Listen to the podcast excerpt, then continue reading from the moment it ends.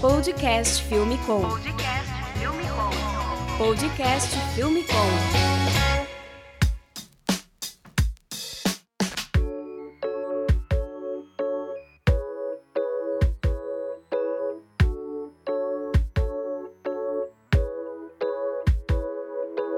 Podcast Filme Com, episódio 25. Eu sou o Ivo Duran e a gente tá de volta aqui pra conhecer um pessoal bem da hora. Tô aqui com o Thiago Tsong. Fala aí, Thiago. Opa, Tô com o Bruno Couto também. opa, tamo aí. Eles são da Flashbang, é uma produtora especializada em vídeos de entretenimento. Como cliente, eles têm Lollapalooza, João Rock, Sol, Globo e uma porrada de marca de bebidas.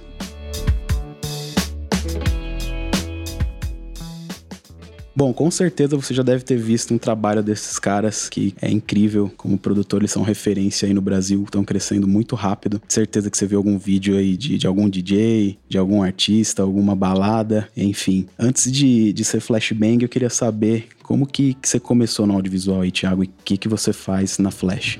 Bom, eu acho que a minha, meu crescimento no audiovisual foi em- sempre em paralelo com o que eu eh, me formei, que no caso foi na área de publicidade, e desde sempre eu já fui interessadíssimo na parte de produção, né? Então, quando eu comecei em agência, eu já ensaiava, fotografar alguns jobs, algumas gravações, e acho que foi daí que surgiu um pouco a pegada, né? De trabalhar com audiovisual. E você, Bruno, como que, que você começou aí no audiovisual? É uma história que vem da música, na verdade. Comecei no audiovisual fazendo clipe da minha própria banda.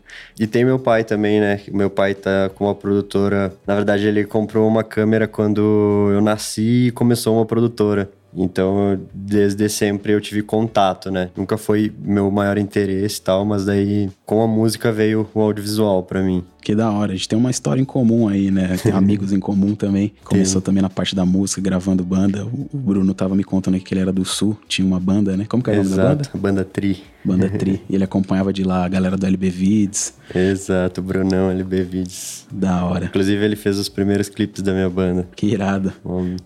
Ele e o Orelha. Que. O Orelha já, já participou aqui num, num dos episódios aí. pra quem Ah, não que conhece. da hora. Orelha também é gente boa demais, né? E, mano, vocês têm cara de novo. Quantos anos você tem, ô Bruno?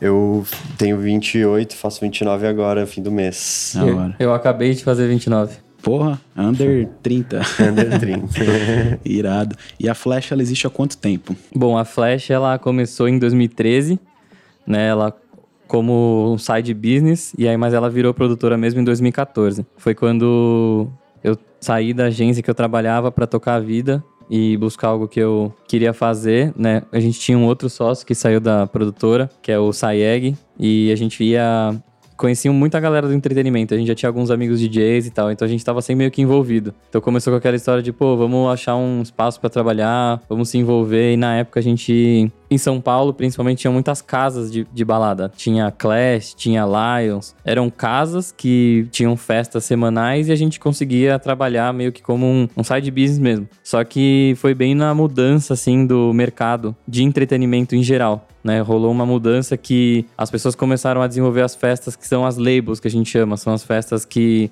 são itinerantes. Então você tem uma festa hoje em dia no Canindé, você tem uma festa no Sambó do Membi, um baile do Denis que é para 10, 20 mil pessoas, que isso na época era para mil, duas mil pessoas. Era uma balada pequena, né? Hoje em dia é um Hoje em dia festival, eles né? montam uma estrutura gigantesca dentro de um lugar e fazem umas festas. E, é to- e se tornou cotidiano já Sim. isso. A, a história da Flash ela vem junto com o entretenimento, até porque nessa época as marcas que patrocinavam os festivais eles estavam buscando coisas menores, né? E eles começaram a se envolver com esse pessoal que era meio que entusiasta do entretenimento. E a Flashbang ela começou é, fazendo esse relatório de marcas. A gente mostrava, comprovava para o cliente como foi o investimento dele. Né? Então a gente no começo fazia muito disso. A gente ia pro evento, fazia relatório, falava: olha como ficou esse bar, olha como ficou essa estrutura, esse DJ foi tal, tal, tal. A gente trazia métricas, a gente trazia consumo de garrafas, venda de bebidas e ativação.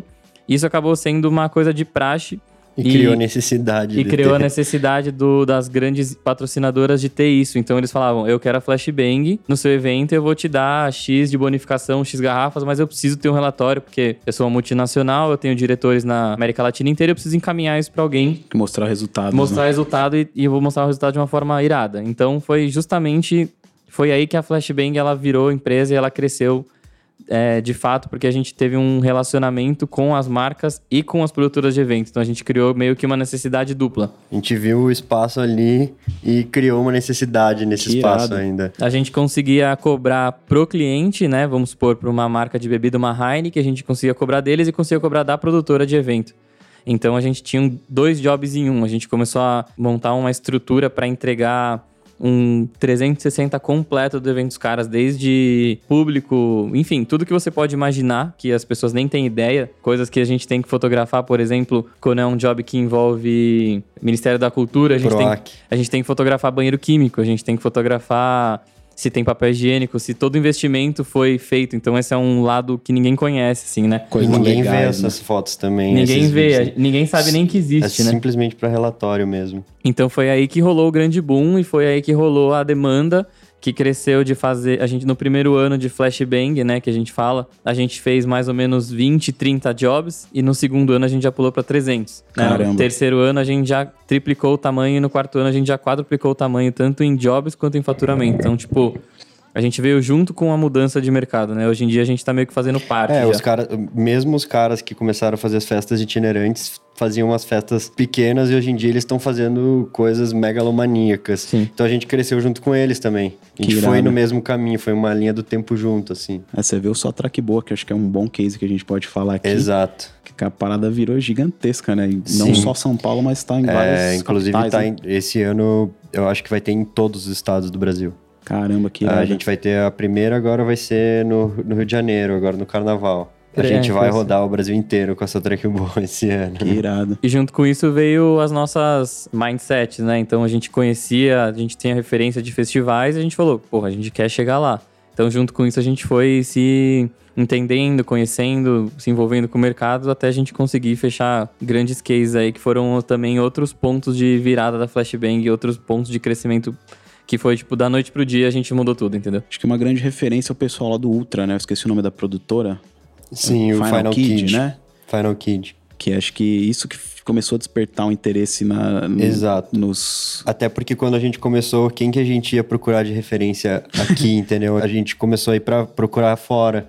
E, com- e não há dúvidas que um dos primeiras referências É. foi o Final Kid, porque é referência, querendo ou Sim, não, né? os caras resolveram fazer um filme de um festival, né? Basicamente isso. Então, todas as técnicas, até que hoje em dia o pessoal usa, começaram lá no Ultra, lá em Miami, a galera desenvolvendo roteiros diferentes, assim, tipo, puta, a gente estudou pra caralho, né? No começo foi. Exato. Que irado. E continua sendo assim. A gente, hoje em dia, tem a galera de lá de fora que é o que a gente tá. Os caras estão fazendo há um ano uma parada, a gente começa a pegar uma coisinha ou outra e transformar e fazer do nosso jeito aqui. Tentar É, tem, tem uma né? galera que tá lá em Los Angeles que tá voando, tem muita referência. E a gente acaba trazendo pra cá, né? Os Sim. festivais, tipo, citando nome, sei lá, hoje em dia é uma Cash Bunny da vida, é uma mina Sim. que, tipo, Sim, o Instagram Super dela é animal, tá ligado? Você assiste, você fica, tipo, pirando e fala, cara, como que ela chegou nesse nível, tá ligado? Acho que na, na cobertura do Coachella de 2018, né? Teve uma parada que já foi uma puta mudança. Que acho que foi a Cash Bunny e tem mais um. O Ari. sim, Ari o, o Ari né? Fararói, é. Eles foram uma grande referência também pra gente no Rock in Rio. Puta, a gente estudou Irado. pra caramba o que eles estavam fazendo. Como que a gente conseguia fazer diferente a parada, sabe? Irado. É, então eles são referência. É uma galera que tá vindo nova e tá vindo pesado lá, Sim. lá em Los Angeles. Pra quem não conhece, eu vou deixar aqui o link no post. Você chegou agora aqui, filmecom.com.br, lá tem todos os episódios e cada episódio a gente lista ali o que a gente vai falando aqui no podcast.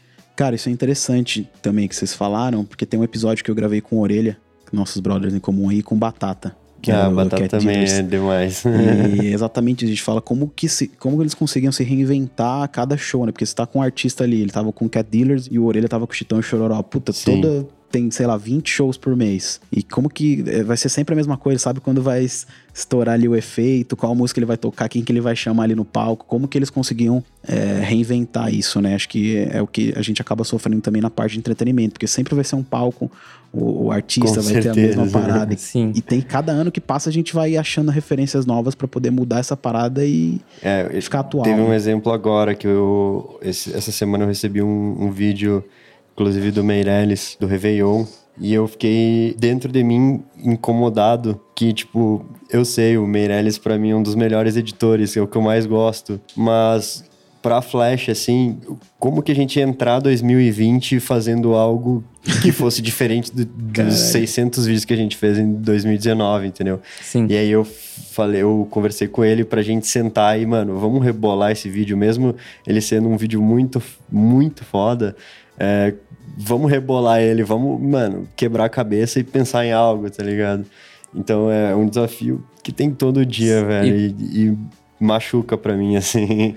É, Tem um lance assim que até é legal falar, porque também é um lado que as pessoas geralmente não têm um, um, um contato direto como a gente, né? Que é trabalhar com o cliente, principalmente os grandes cases, como que é essa preparação para isso, né? Então ela começa muito lá atrás, a gente tem que levar as coisas para o cliente, a gente tem que contar que tudo que a gente planejou vai acontecer. Seja em termos de estrutura, de produção, de catering. Então, por exemplo, pro... é até legal citar o Lollapalooza, né? O Orelha trabalhou com a gente no Lollapalooza. Da É, a gente ch- chamou uma galera de fora de São Paulo, que é um festival grande, a gente queria diversidade lá dentro. É, a gente chamou uma pessoa que a gente nunca tinha chamado também, que ela mandou um portfólio bem na hora. A gente falou, cara, vamos lá, que é a Natália Pacheco. Ela ficou assim em choque, vamos lá. E a gente alugou uma casa pra poder colocar a galera locada, a gente tinha catering, van e tudo. E chegando lá no Lollapalooza, claro que a gente vai contar com 300 fornecedores diferentes. Fornecedor de internet, fornecedor de rádio, comunicação. Então, tipo, é muito difícil você planejar e você conseguir executar, porque com certeza absoluta, dentro do entretenimento, as coisas vão mudar em questão de segundos. Desde um falar assim, putz, o artista não autorizou gravar isso. Pronto, todo um roteiro que você tinha, ele vai ser Puta, vai por água abaixo, você vai ter que criar alguma coisa do zero, né? A gente, quando a gente fecha com eles, a gente promete um planejamento e a gente leva pra eles, por exemplo, vão ser 10 cápsulas de tal tema, é, vão ser entregue em tal horário. E beleza, vai atrasar, não vai chegar, o artista não vai entrar, vai chover, vai ter raio, vai parar o festival. No Lollapalooza, né, rolou de- do segundo dia, rolou uma tempestade lá. Eu lembro. E o pessoal evacuou o Lollapalooza. Então a gente estava assistindo o Lollapalooza sendo evacuado da janelinha da nosso QG. A gente com uma demanda absurda de entrega, absurda. E aí, pô, o que, que a gente vai fazer? Vamos reinventar. Então ali mesmo a gente começou a reorganizar, né? A gente tava com uma estrutura muito grande lá, tinha se- quase 60 pessoas trabalhando. Então, cada núcleo, o núcleo de conteúdo reinventou as entregas. O núcleo de pós-evento readecou as entregas. O, as entregas real-time de foto readequaram. A gente estava gravando no dia também o editorial, né? Que no caso é quando você vai usar aquele material para propaganda com modelos. Então a gente precisa levar modelos. Bem no dia teve tempestade. Então, assim, é muito do, de usar a experiência que você adquire nos eventos menores para poder conter uma crise gigantesca num festival que é um por ano, que é o mundo inteiro olhando, que é a gente acaba sendo os olhos do festival, né?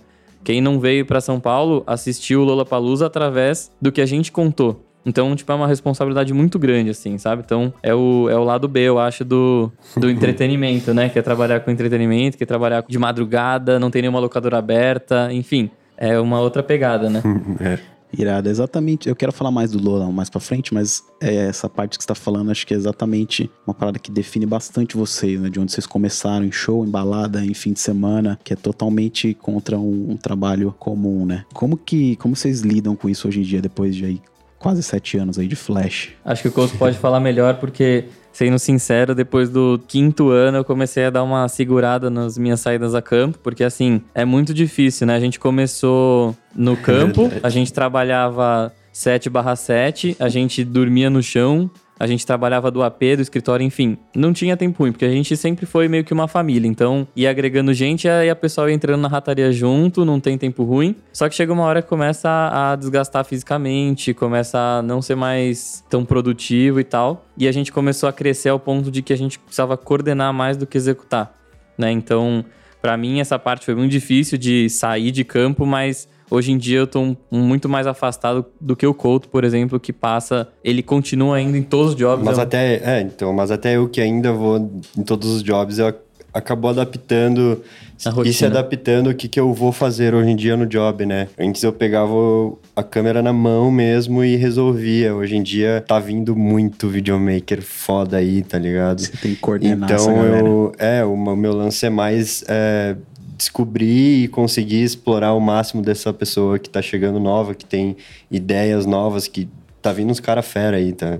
Então, tipo, realmente eu- eu- indo mais pro lado da direção, né, da parada do que pegando na mão, por mais que que nem o Thiago, ele já abriu um pouco mão, acho que pela saúde mental, pelo por tudo, e eu não consigo, eu, eu gosto de estar lá. tá eu na- gosto de chegar 11 horas da manhã e falar, cara, tamo mal zumbi aqui. Sei lá, eu curto essa parada, tá ligado? E tanto que no Lola foi muito difícil pra mim tomar a decisão de dirigir o vídeo do Lola. Dirigir as pessoas, na verdade, né? Não o vídeo, que o vídeo a gente já tinha feito uma pré e criado antes as ideias, mas direcionar tudo e tudo era. Eu, eu ouvi milhões de vezes: Couto, Couto, Couto, Couto, que Couto não sei o que, deu problema no, no servidor, Couto não sei o que. Então, tipo, é uma adaptação.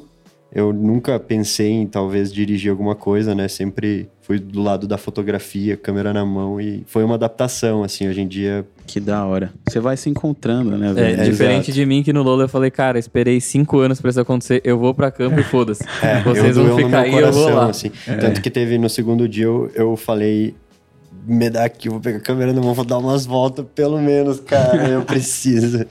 Porque eu ouço, assim, abrir mão disso pra mim. Que doido. Gosto é. muito. Acho que a gente vai acabar evoluindo um pouco e também com a idade vai chegando, né? Você vai ficando cansado de, de fazer certas coisas, né? Exato. Eu comecei também editando, depois fui pra gravação, gravei show pra caramba, fiz turnê pra caramba, e hoje em dia, tipo, eu não, acabo não pegando muito na câmera, eu fico bem mais na, na parte de coordenação, de criar a parada. Então, é um negócio que acaba. Você vai mudando, né? Você vai. É. Sim, se adaptando. O né? meu lance hoje em dia é ter o feeling de achar alguém que eu acredito que, mano, esse cara aí vai ser, Sim. vai ser foda, esse, esse cara. Criatividade, montar a equipe, exato, né? Escolher as pessoas exato. certas. Isso conta Fora- pra caramba. A gente tem uma coisa também que a gente fala assim, a gente olha pra uma pessoa e fala, esse cara é flashbanger. É. E, tipo, não, não existe uma explicação técnica pra dizer quem é flashbanger. Isso é muito louco porque assim, pô, é legal pra caralho a gente falar isso porque a gente colocou já na empresa, vou chutar assim, umas 5, 6 pessoas que nunca tinham pego numa câmera na vida e hoje em dia essa é a vida deles. Não pelo portfólio, não pelo, cara, não pela técnica. E a gente falou, cara, Por ser flashbanger. você é flashbanger e você vai aprender tudo aqui, tá ligado? Fica suave. E a gente abraça como uma pessoa, parte da família, Descobre o talento ali, treina descobre ele. o talento e ajuda e tá junto nessa e, puta, o cara, assim, sempre acaba estourando. Então, isso é muito louco, assim, né? A gente tem esse histórico de chegar a gente e, cara, o cara não manja nada. Ele falou, pô, eu sei fazer foto do celular. Aí tem até o caso do, do Yusuf que mora com o Couto. É. Eles moram juntos. Essa história é uma história legal. Essa é uma puta história pra contar, mas... Eu fui um dia passar férias no Rio Grande do Sul, que é a minha família é de lá. E aí eu fui num rolê assim e tinha um, um cara tocando. Esse cara saiu de onde ele tava tocando, chegou até mim e falou: Tu que é o Couto, né? Tava o Duda também, que é fotógrafo nosso comigo lá. Foi passar lá. Tu que é o Couto, né? Eu falei: Sim. Ele, cara, eu prometi pra mim mesmo que se um dia eu te conhecesse eu ia virar fotógrafo. Eu falei: Velho, tu vai virar fotógrafo então, bora pra São Paulo. O cara tá aí há três anos comigo, velho. Do nada. Eu Ele nunca tinha visto na ele na vida, juro. Topou na Caramba. hora, pegou as mochilas e veio. Roteiro de filmes daí. Roteiro de Sim, tá aí, tá, Tá estourando. E tá estourando mesmo. O moleque é- é, descobriu, né, um dom que ele é bom demais, assim. É muito louco Mas isso. foi isso, a gente ensinou ele a ligar uma câmera. Mas ele nem tinha câmera, não sabia? Não, nada. Falou, mas você é fotógrafo. tá? Aham, Inclusive a câmera E que eu, ele na usa. loucura, falei, Você vamos... instigou ele falou, vamos aí. Ele demorou, entrou na van. A, a câmera que ele usa é- é uma câmera que eu tinha, uma 6D. Eu já tinha trocado de câmera na época. Eu falei, cara, pode usar. E ele tá usando até hoje. E é isso, vai usar até acabar a câmera. O cara vai tá aí trampando com a gente, morando com a gente, fazendo parte da nossa vida. E nessa brincadeira aí, vocês começaram vocês dois. E hoje em dia, quantas pessoas trabalham lá na Flash? É, na verdade, começou eu e o Sayeg, né? Que ele- a gente fazia foto. E a gente falou, porra, depois de uns meses, a gente falou, tá na hora da gente começar a gravar, né? Chamar um pessoal de vídeo. E a gente conhecia o Fabrício, na verdade. Que era amigo do Couto, eles estavam sempre juntos aí nas caminhadas e os dois fizeram um job com a gente, um O job Fabrício era fotógrafo da minha banda na época, que eu a tinha gente, banda. a gente fez um job muito louco juntos, assim, uma rave aleatória que não deu certo, a rave tava vazia, alugou um monte de coisa, enfim. Mas aí depois dessa foi um job, a gente editou junto e depois não se desgrudou mais. Sei lá como, a gente só seguiu juntos. A... É, aí que virou Flashbang mesmo. É, aí Já que- tinha uma marca, um nome e tal, mas, Mas a não era. Flashbang em formato que é hoje... Foi É. aí, foi esse encontro Foi esse encontrei no meio do caminho. da vida mesmo, porque não tinha nenhuma ligação com o China, nem com o Saeg. E o, o Saeg conheceu o Fabrício na faculdade, assim, eles não faziam o mesmo mesmo curso. E depois, é, depois disso a gente começou a fazer bastante job, né? Tinha uma outra empresa em São Paulo que cuidava do mercado universitário e eles propuseram pra gente uma fusão no começo. E foi uma coisa que a gente ficou, putz, será que a gente faz? Será que vai ser o nosso momento e tal? E no fim que a gente não fundiu empresa nenhuma, essas duas pessoas entraram como sócios. É, deu um ano, me, não, muito menos, né? Deu, sei lá, oito meses eles saíram. Nessa que eles saíram foi o momento que eu conheci o Couto. E aí, depois que a gente começou a fazer muito job, tipo, a nossa. Nosso dia a dia não é um dia a dia que, cara, é uma coisa muito regrada. Então a gente precisava muito de alguém para ajudar no financeiro, a gente precisava muito de alguém para ajudar no comercial. E, tipo, por incrível que pareça, a gente encontrou os caras mais fodas que, que eu conheço, eu acho. Hoje em dia, são os nossos sócios, que é o Juliano e o Vitor, em cada um em sua função é, tipo, foi excepcional, assim, tudo que rolou de lá pra cá em termos de crescimento da empresa, né? É meio bizarro, assim, como é, que... É, é, assim, que né, é sempre uma guerra até, né? é uma guerra. É um equilíbrio, na verdade. Eu e o China só pensando no, no, no criativo. No criativo e os Mas, caras. Mas, cara, isso é essencial, né? A gente sofre muito, eu sofro muito aqui com essa parte comercial. Eu sou o único sócio, então eu que tenho que cuidar da parte de equipe, eu que cuido da parte comercial também, de orçamento. É muito difícil achar uma pessoa que entenda o seu negócio e seja bom tecnicamente e comercialmente, né? É vai entender, tu acha que o Juliano entende quando eu falo que eu quero levar uma. Ah, eu quero alugar uma FS7 com lente não sei o quê. Não, mas não tem orça. Mas vamos tirar do nosso, porque Tira esse evento nosso. merece a gente fazer. Foi. Tipo, é sempre essa, essa guerrinha ali. É e, é muito engraçado. E a gente teve um momento que era assim: a gente tava num escritório, né? Que a gente dividia a casa com uma outra empresa que era uma produtora de eventos, que eles faziam festas. E a gente falava, pô, a gente precisa aumentar, véio. vamos pegar mais uma sala ali. Os caras, não, não, não, vamos pegar mais uma sala. vamos pegar um atendimento, vamos ficar. Então, tipo, eu e o Couto foi o. A gente sempre falava, cara, tudo bem, tá? A gente tem margem, vamos tirar da nossa margem e levar mais uma hoje, pessoa. É, hoje em dia, eu e o China, a gente cria necessidade. A gente. Que nem o Drone Racer, né? Que nem. Eu lembro, a primeira coisa que a gente criou foi assim, eu e o China se lembra falando, vamos comprar uns negócios de fazer transmissão e tal. É. Uma Atem e não sei o que mais, não sei o que mais. Chegamos pros caras e falaram, ah, a gente vai gastar tanto vocês são loucos na cabeça, não sei o quê. Daí a gente comprou com o nosso dinheiro. É. Mano, sempre que a gente pensa e, e, investe na parada, a gente dá um jeito de criar necessidade do cliente, do, do cliente nisso. Então, deu, agora, hoje em dia, é, é invertido. Os caras Cara, ainda bem que vocês agora fizeram eles vendendo isso. Live. Agora, é, agora eles estão vendendo live e, e, é uma coisa que, tipo, é até engraçado quando comentou. No começo, assim, quando a gente estava estruturando a empresa, quando você tem sócios que, são, que têm pensamentos diferentes. A gente tem um cara que é um administrador de empresa, né? Então o cara tá pensando na saúde financeira da empresa. A gente tava pensando como é que a gente entregar aquele, aquela imagem. Então, tipo, são paralelos totalmente diferentes, né? E hoje em dia a gente consegue, é, depois de muita luta, assim, né? Depois de muito muito esforço, a gente conseguiu se consagrar no mercado. Então, puta, é muito engraçado porque inverteu. O Juliano vem e fala, cara, é, eu fechei um orça, vocês podem levar o que vocês quiserem, vamos, o que, que a gente vai puxar aqui? É. A gente, não, Juliano, dessa vez vamos mais tranquilo, vamos em menos eu, eu, gente. Exato. Não, não, vamos levar, vamos, vamos vender XYZ. Dia, o dia que eu falei do Drone Racer, eu tava voltando de uma reunião da Entourage com o Juliano no carro, e aí eu vi que mudou o pensamento dele, porque eu tava falando, Ju, a gente tem que comprar Drone Racer, investir nisso, não sei o que. Ele virou para mim e falou, Couto, eu não vou nem te perguntar quanto que é, cara. Só compra. eu só quero que tu traga essas coisas novas agora. É, então ele, agora eles começam a entender. É, é bem. De se diferenciar. É uma brisa. É exato. E, é, e essa é a nossa maior busca. Tá sempre, mano, o que, que a gente vai trazer agora que é diferente, que ninguém trouxe ainda, que tá na, rolando que na da hora. Ah, mas parando pra pensar, vocês se destacam pra caramba, né, velho? Só com o portfólio que você já tem nesses poucos anos. É referência número um aí, quando se trata aí de, de balada, de entretenimento, né? É até engraçado, né? É, pra, pra gente nós, não faz é. sentido falar isso. É você mesmo? contando pra gente fica, mas será? Tipo, é, é isso que a galera vê, porque a gente não enxerga de fora. Tipo, o nosso dia a dia é acordar, olhar, ter umas ideias, pensar em umas coisas, fuçar, fuçar, fuçar, fuçar, trabalhar. Então a gente não para pra refletir como que a gente impacta até nesse lance de referência pra galera. Isso é muito louco, assim, tipo, a gente já passou por alguns casos, né, de, de ver pessoas que falaram, puta, vocês mudaram minha vida. A gente falou, nossa, que a gente hora. mudou a vida, né? Como que pode, tipo, um.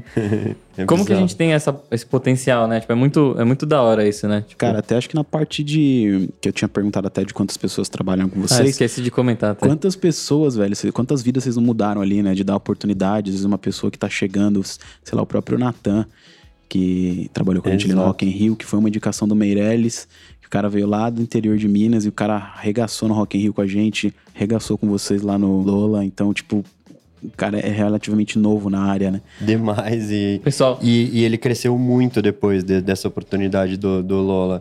Por quê? Porque nem a gente esperava que ele fosse surpreender da forma que ele surpreendeu. Cada vez que ele chegava na sala com conteúdo, a gente falava, nossa, que que é isso? Cara- desgraçado. A gen- a gente tem um número exato que eu puxei aqui. A gente trabalhou em 2009 com 191 pessoas Caramba. no total. 2019. 2019. E a gente começou em três, né? Quatro pessoas. E o número foi crescendo, mas o número envolve tudo, né? Todos os tipos de frila no escritório com a gente no dia a dia. A gente tem 17 pessoas. Acho que é. Desde atendimento comercial, é, produção, edição, enfim. é, fotógrafo, é, quase todos são freelas também. E a demanda cresceu bastante no... Tá crescendo ainda, né? Tipo, parece que não para de surgir demanda. Então, a equipe só vai aumentando conforme vai passando o tempo. Irado. É até engraçado esse lance de demanda. A gente para pra pensar. Um mês de janeiro, ele é um mês mais calmo, assim, no audiovisual, né? Não sei se só no audiovisual, mas mês que não tem muito trampo, assim. E, por que pareça, esse ano já começou meio muitas prospecções de orçamento, um monte de gente já querendo Sim. fazer coisa, já se Exato. planejando hoje, antes, né? hoje mesmo eu sentei com o Ju pra gente já fechar três equipes de carnaval e já foi todos os nossos bestes, assim. E nem começou, vai chegar muito mais job de carnaval, então É, a gente teve que montar uma. Assim, não fechou o job, mas já deixa essa pessoa alocada. Não vamos gastar essa figurinha no que já tá fechado, porque a gente sabe que vai ter demanda de todos os lados. E até é da hora falar isso, porque quando começou a Flash, a gente tava na época do Facebook, e o Facebook, ele foi uma plataforma que, cara, a mídia começou a bombar. Acho que foi a plataforma que mudou o lance da internet, assim, em relação à mídia. Então eu trabalhava numa agência de digital que tinha o mesmo porte de uma agência offline. Então, um, a gente atendia Gol, Renault, Habibs, marcas gigantescas no âmbito digital que precisavam de demanda, precisavam postar coisa. E aí eles começaram a criar demanda justamente para poder preencher essas mídias, né? Então, vamos supor, ah, tinha a Renault, vamos fazer uma, um evento para influenciadores e vamos postar foto. Então, tipo, foi uma coisa que mu- mudou o movimento. Veio o Instagram, que é puramente imagem na época, e agora é puramente vídeo. Então, tipo, qualquer empresa, qualquer marca vai precisar de um vídeo, vai precisar de um conteúdo. E isso já tá, tipo, na boca da galera. Uma pessoa que entra numa agência hoje em dia, sei lá, acho que ela nasceu nos anos 2000, por aí, né? Então, ela já traz, na, nasceu com o celular na mão. Então, tipo, ela já entra na agência trazendo, falando, a galera, a gente agora precisa fazer vídeo. Eu não sei do que, mas a gente tem que fazer. Então foi bom demais, assim, pro mercado é, do audiovisual do mundo inteiro. Eu acho que mudou muito, assim. E até as pessoas que não tinham essa afinidade, que falava, putz, ah, nem, eu, eu sempre quis ser fotógrafo, mas eu não vou comprar uma câmera. E seguir a vida, hoje em dia tá se arriscando muito em mudar a vida e vir pro audiovisual. Então, tipo, é meio que bom de viver essa virada, né? De ver isso acontecendo e, de estar participando disso junto, assim. Tipo, acho que a- nos próximos anos, então, eu nem sei qual vai ser a próxima plataforma, mas eu tenho certeza que vai ter conteúdo audiovisual envolvido. Isso é muito louco, né? Até o lance do, do vídeo vertical, né? No começo foi muito difícil de engolir, assim, né? Até a gente que trabalha Para com, mim até com hoje é um vídeo, pouco é. Mas é, hoje em dia, cara, não tem como, né? Você acaba até achando bonita, né? A parada. Exato, é, Você acostumou, né? exato. Daí tu começa depois a achar o outro errado até. A, a já- gente vai, a gente, tá, a gente tá virando tiozão também já, né? Daqui a pouco a gente fala, ah, não, não gosto disso. Aí a galera nova fala, pô, esse cara é mó chato de trabalhar, não gosta disso. Hoje em dia tá tendo, né?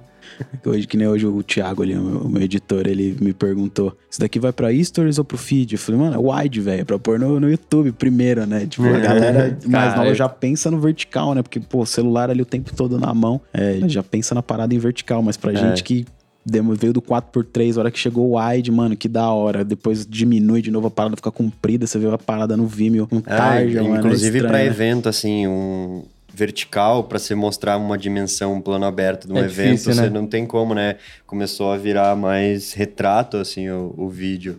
É, a gente começou a usar colagem para poder botar um, um plano mais abertão, por exemplo. Isso é muito louco. Mudou até a linguagem, né?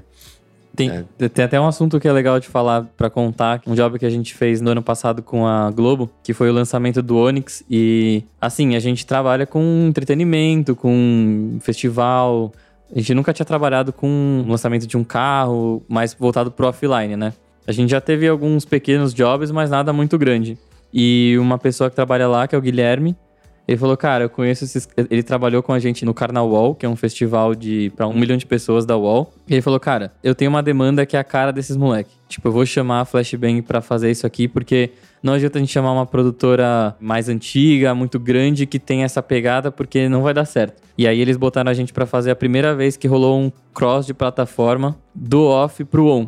Né? Então, qual que foi o lance? A gente gravou o comercial de lançamento da Onix De manhã, de manhã editou durante a tarde. editou durante a tarde em duas horas e a gente entrou com uma live na Globo, né? Entrou com uma live no site do G1. Essa live foi acontecendo e ela foi sincronizada junto com a campanha que a gente gravou de manhã no Jornal Nacional. Então o pessoal falou: vamos agora pro Jornal Nacional.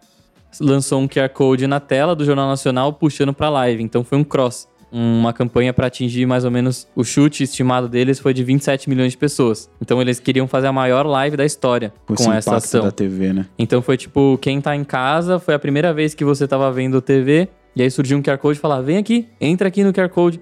E isso te chamar pra uma live. Tipo, foi uma operação de guerra, assim, que a gente montou. Foi muito louco, assim. Inclusive, fazia muito tempo que não caía o site da GM. E caiu. Sim, o pessoal É da mesmo? GM, os diretores da GM ligaram e falaram, cara, pro pessoal que contratou a gente, né, da Globo, falou, cara, eu me preparei pra esse dia e mesmo assim o nosso site caiu. Então, tipo, foi um sucesso absoluto. Caramba. Então a gente espera que role mais esse tipo de cross, né? Porque você tá lá vendo o seu iPad, enquanto tá o comercial, você tá vendo o iPad.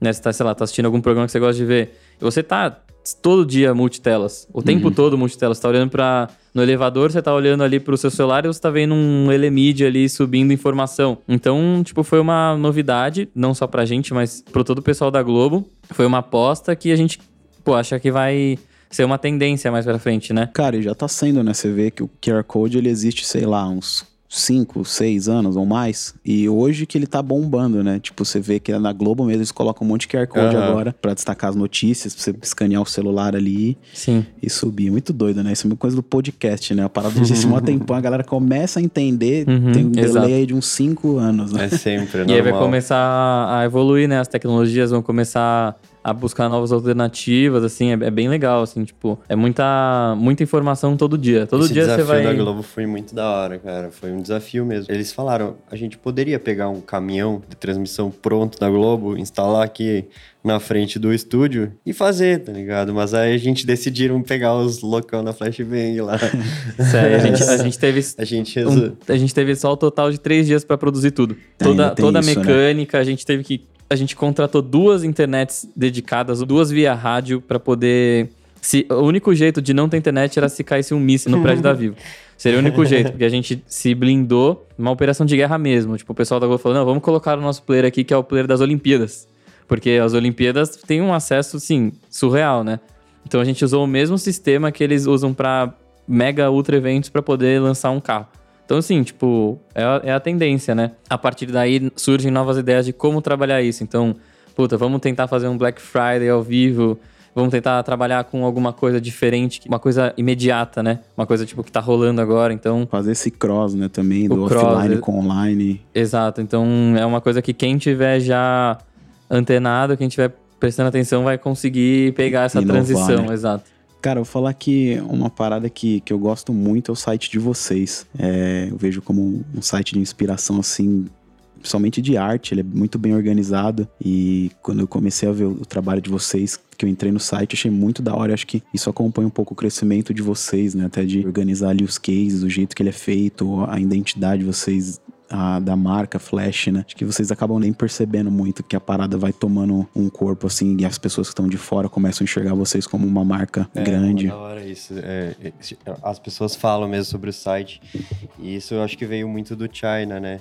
Do, dele ser diretor de arte em agência, dele, dos contatos que ele foi fazendo no tempo que ele trabalhou em agência, para achar quando ele chegou com o Hagen, que foi o cara que criou a nova Flashbang, assim, ele falou, cara, tem que ser esse cara. tem que ser esse cara. Então ele já buscava algo assim, mas é uma surpresa mesmo o nosso site. É, a, a ideia dele, na verdade, ele. Quando a gente tinha só o Facebook, o que, que rolava? A gente dependia 100% da mídia do Facebook. Eu dependia de patrocinar um post, acreditar naqueles números e é isso. Então, ah, você teve duas mil impressões nessa foto, eu vou te cobrar dois centavos por clique. Sei lá. E, tipo, era, a gente era meio que escravo de uma plataforma que era predominante 100% em todos os computadores que você podia imaginar. Então, a gente é, pensou, bom, vamos fazer o nosso site para a gente poder trazer esse, essa mídia para a própria Flashbang, para a gente poder analisar isso e começar a pensar o que a gente vai fazer com tanto conteúdo, né? Você pode imaginar que, tipo, a gente cruza com todos os artistas que você pode imaginar e a gente está desperdiçando esse material porque a gente não tem o que fazer com ele, a não ser entregar para o cliente, né? Que muitas vezes é um relatório, muitas vezes não vai para lugar nenhum. E foi daí que surgiu a ideia de fazer um site que fosse um híbrido de portfólio com é, um portal. Mas ele nunca trabalhou como um portal, né? A gente nunca trabalhou nele como um portal. É só porque a galera queria muito se ver no evento. A gente também cobre o festival, a gente tira foto da galera. E essa foi uma demanda que a gente não conseguiu abrir mão de jeito nenhum. Né? O cara ia lá, ele conhecia a Flashbang, ele falava, pô, eu quero a minha foto. E a gente parou de postar no Facebook. Então o site foi meio que essa sacada, essa solução de ter uma mídia própria que a gente pode captar patrocinador próprio, trabalhar o nosso site da forma que a gente quiser e também ter uma parte que é somente para álbuns que a galera pode acessar e buscar o ter uma relembrança do evento, né? Pegar a foto que ele foi, ver as fotos dos shows. E tem uma coisa muito legal, assim, que foi uma coisa que a gente pensou com muito carinho de como deixar essa. transformar esse site com um portfólio dos próprios fotógrafos e videomakers que trabalham com a gente. Então você pode buscar um álbum, você vê quem trabalhou nele você e você consegue pegar o nome da pessoa. Então o cara bota no Instagram dele flashbang.com.br barra Couto. E ele vai ter tudo que ele fez lá, tá ligado? Ele pode usar isso pessoalmente, sabe? Já tá meio que pronto para ele. Então, o site é uma coisa que está sempre funcionando naturalmente, ele vai se alimentando, né? Ele nunca para. Cara, isso é legal também porque a maioria das produtoras ou filmmaker que tá vindo de frila, virando produtora. Até falei esses dias aí no meu stories que a galera, a gente acaba não, não cuidando da nossa imagem ali, do, do nosso portfólio, né? Quantas vezes a gente já, puta, eu vou atualizar minha rio, vou fazer a parada e não, não sai, sabe? A gente começa a é trampar é e foda-se, o bagulho vai andando. Mas é muito importante, né? Isso consegue vender muito e cada vez mais para trabalhar com marcas grandes, com agências grandes, eles sempre vão pedir uma apresentação, quem que é você, como que é, quais são seus cases, sabe? Até muitas vezes em job grande tem que mandar um descritivo de o que, cada um faz, o que, cada um da equipe vai fazer. Isso é, quem tá de fora às vezes não, não imagina quão complexo é, né, para você chegar no, nos clientes Inclusive, assim. o Lula foi assim, a gente Sim. teve que enviar perfil por perfil das pessoas que iam trabalhar lá. Todos os portfólios de todas as pessoas que trabalhariam no festival precisavam ser aprovados pela equipe do Lola. E funciona assim nos grandes festivais, né? Tipo, é uma forma de também controlar, porque esse lance do coletivo até, que envolve um pouco o audiovisual, ele uma pessoa às vezes tem uma produtora, mas ela não tem equipe, né? Então ela acaba convidando outras pessoas de fora para trabalhar, acaba sendo na mesma marca, mas são pessoas que trabalham em outras produtoras, em, com outros nomes, com né? tem gente que tem três, quatro nomes diferentes Uhum. para trabalhar. Então é, os festivais acabam cobrando da gente, sim, tipo, falo, cara, você tem quem é o fulano? E a gente pega o nosso link né, no próprio site, ele tem o portfólio dele, manda e tá lá já. Já tá no esquema pro cara entender o, o quanto experiência ele tem, né? O cara já trabalhou em 600 eventos, tipo, não tem como Sim. O cara não ter experiência, né? Não tem o que justificar. Mesmo que ele não seja um nome conhecido, acaba tendo vaga garantida. É, isso é até um pouco complicado na nossa área, né? Porque é muito difícil uma produtora ter alguns filmmakers, diretores fixos, né? Praticamente impossível você pagar uma pessoa que trabalha com arte ali para ela ficar 30 dias contigo com salário, né? Então, muitas empresas não entendem isso, né? E aí você tem que comprovar, tem que às vezes tem que até pô, você tem que montar uma equipe que é mais ou menos sua equipe principal ali, mas não necessariamente essas pessoas são seus funcionários registrados. Para uma empresa padrão, é muito difícil eles entenderem isso. Até a gente teve essa experiência aí no, no Rock in Rio, né? Eu tive que registrar todo mundo que trabalhava comigo. Tinha 12 pessoas, eu registrei 12 carteiras. Sim, tá nós também. É muito doido isso, sabe? Na nossa área. É, é o certo, né? Mas só que é, é impraticável. Exato. É, ligado? exato. A gente já passa por isso há um tempo, né? A gente fez muitas vezes Sapucaí, no Rio de Janeiro, que é o provavelmente o lugar mais concorrido do mundo em fevereiro, que é entrar na Sapucaí, assistir os desfiles, e a gente precisava ter os crachás de acesso lá, e a galera é, exigia que a gente tivesse carteira de trabalho e uma série de documentação para poder estar tá lá. Então, tinha que correr atrás, assim, né? Uma burocracia que a gente não é acostumado a trabalhar. Exato. E uma hora ela aparece, não adianta. é, não adianta. A gente tem que ter tudo, é, já tá meio que premeditado. Quando a gente tem um job muito grande, a gente já sabe, a gente já começa a, a fazer o trabalho é, jurídico bem muito antes, né? Do, é, toma aí. Do job. A gente tomou quase três semanas, né? Pra... A gente nem tinha carteira de trabalho. É, então. é muito Exato. Cara, eu queria saber do Lola Palusa, voltando ao assunto. Vocês trabalharam com 60 pessoas, quase 60 colaboradores. Como que foi essa experiência aí num dos maiores festivais aí do Brasil e vocês entrarem como o time oficial para fazer o conteúdo deles? Pô, foi demais, né? Começa que sempre foi um dos objetivos, assim, é, na verdade não exatamente um objetivo, mas eu e o China, quando a gente passava por algum trabalho, alguma coisa em um evento, a gente falava, mano, vamos que vamos, relaxa que um dia a gente vai fazer o Lola, velho. É, vamos que vamos, nós vamos fazer o Lola. Nós falava isso, né? pra, pra dar uma, tipo, uma. Pô, passamos um perrengue, tomamos chuva, fomos roubados, mas a gente vai fazer o Lola, então segue a baile. então, tipo, foi o. Um foi troféu, assim, né? É, foi um troféu, rolou um processo, né? Rolou uma concorrência. É, porque foi a primeira vez que o Lola contratou é, outra produtora. Come, pensou em contratar outra produtora, né? Sempre foi a mesma a produtora que atendeu eles, né? É, então foi uma surpresa até a gente conseguiu Sim, entrar. Sim, eles estavam muito tipo assim. Será que a gente muda do que a gente já sabe, que já está acostumado fazendo, sei lá, seis, sete anos juntos, ou será que a gente arrisca?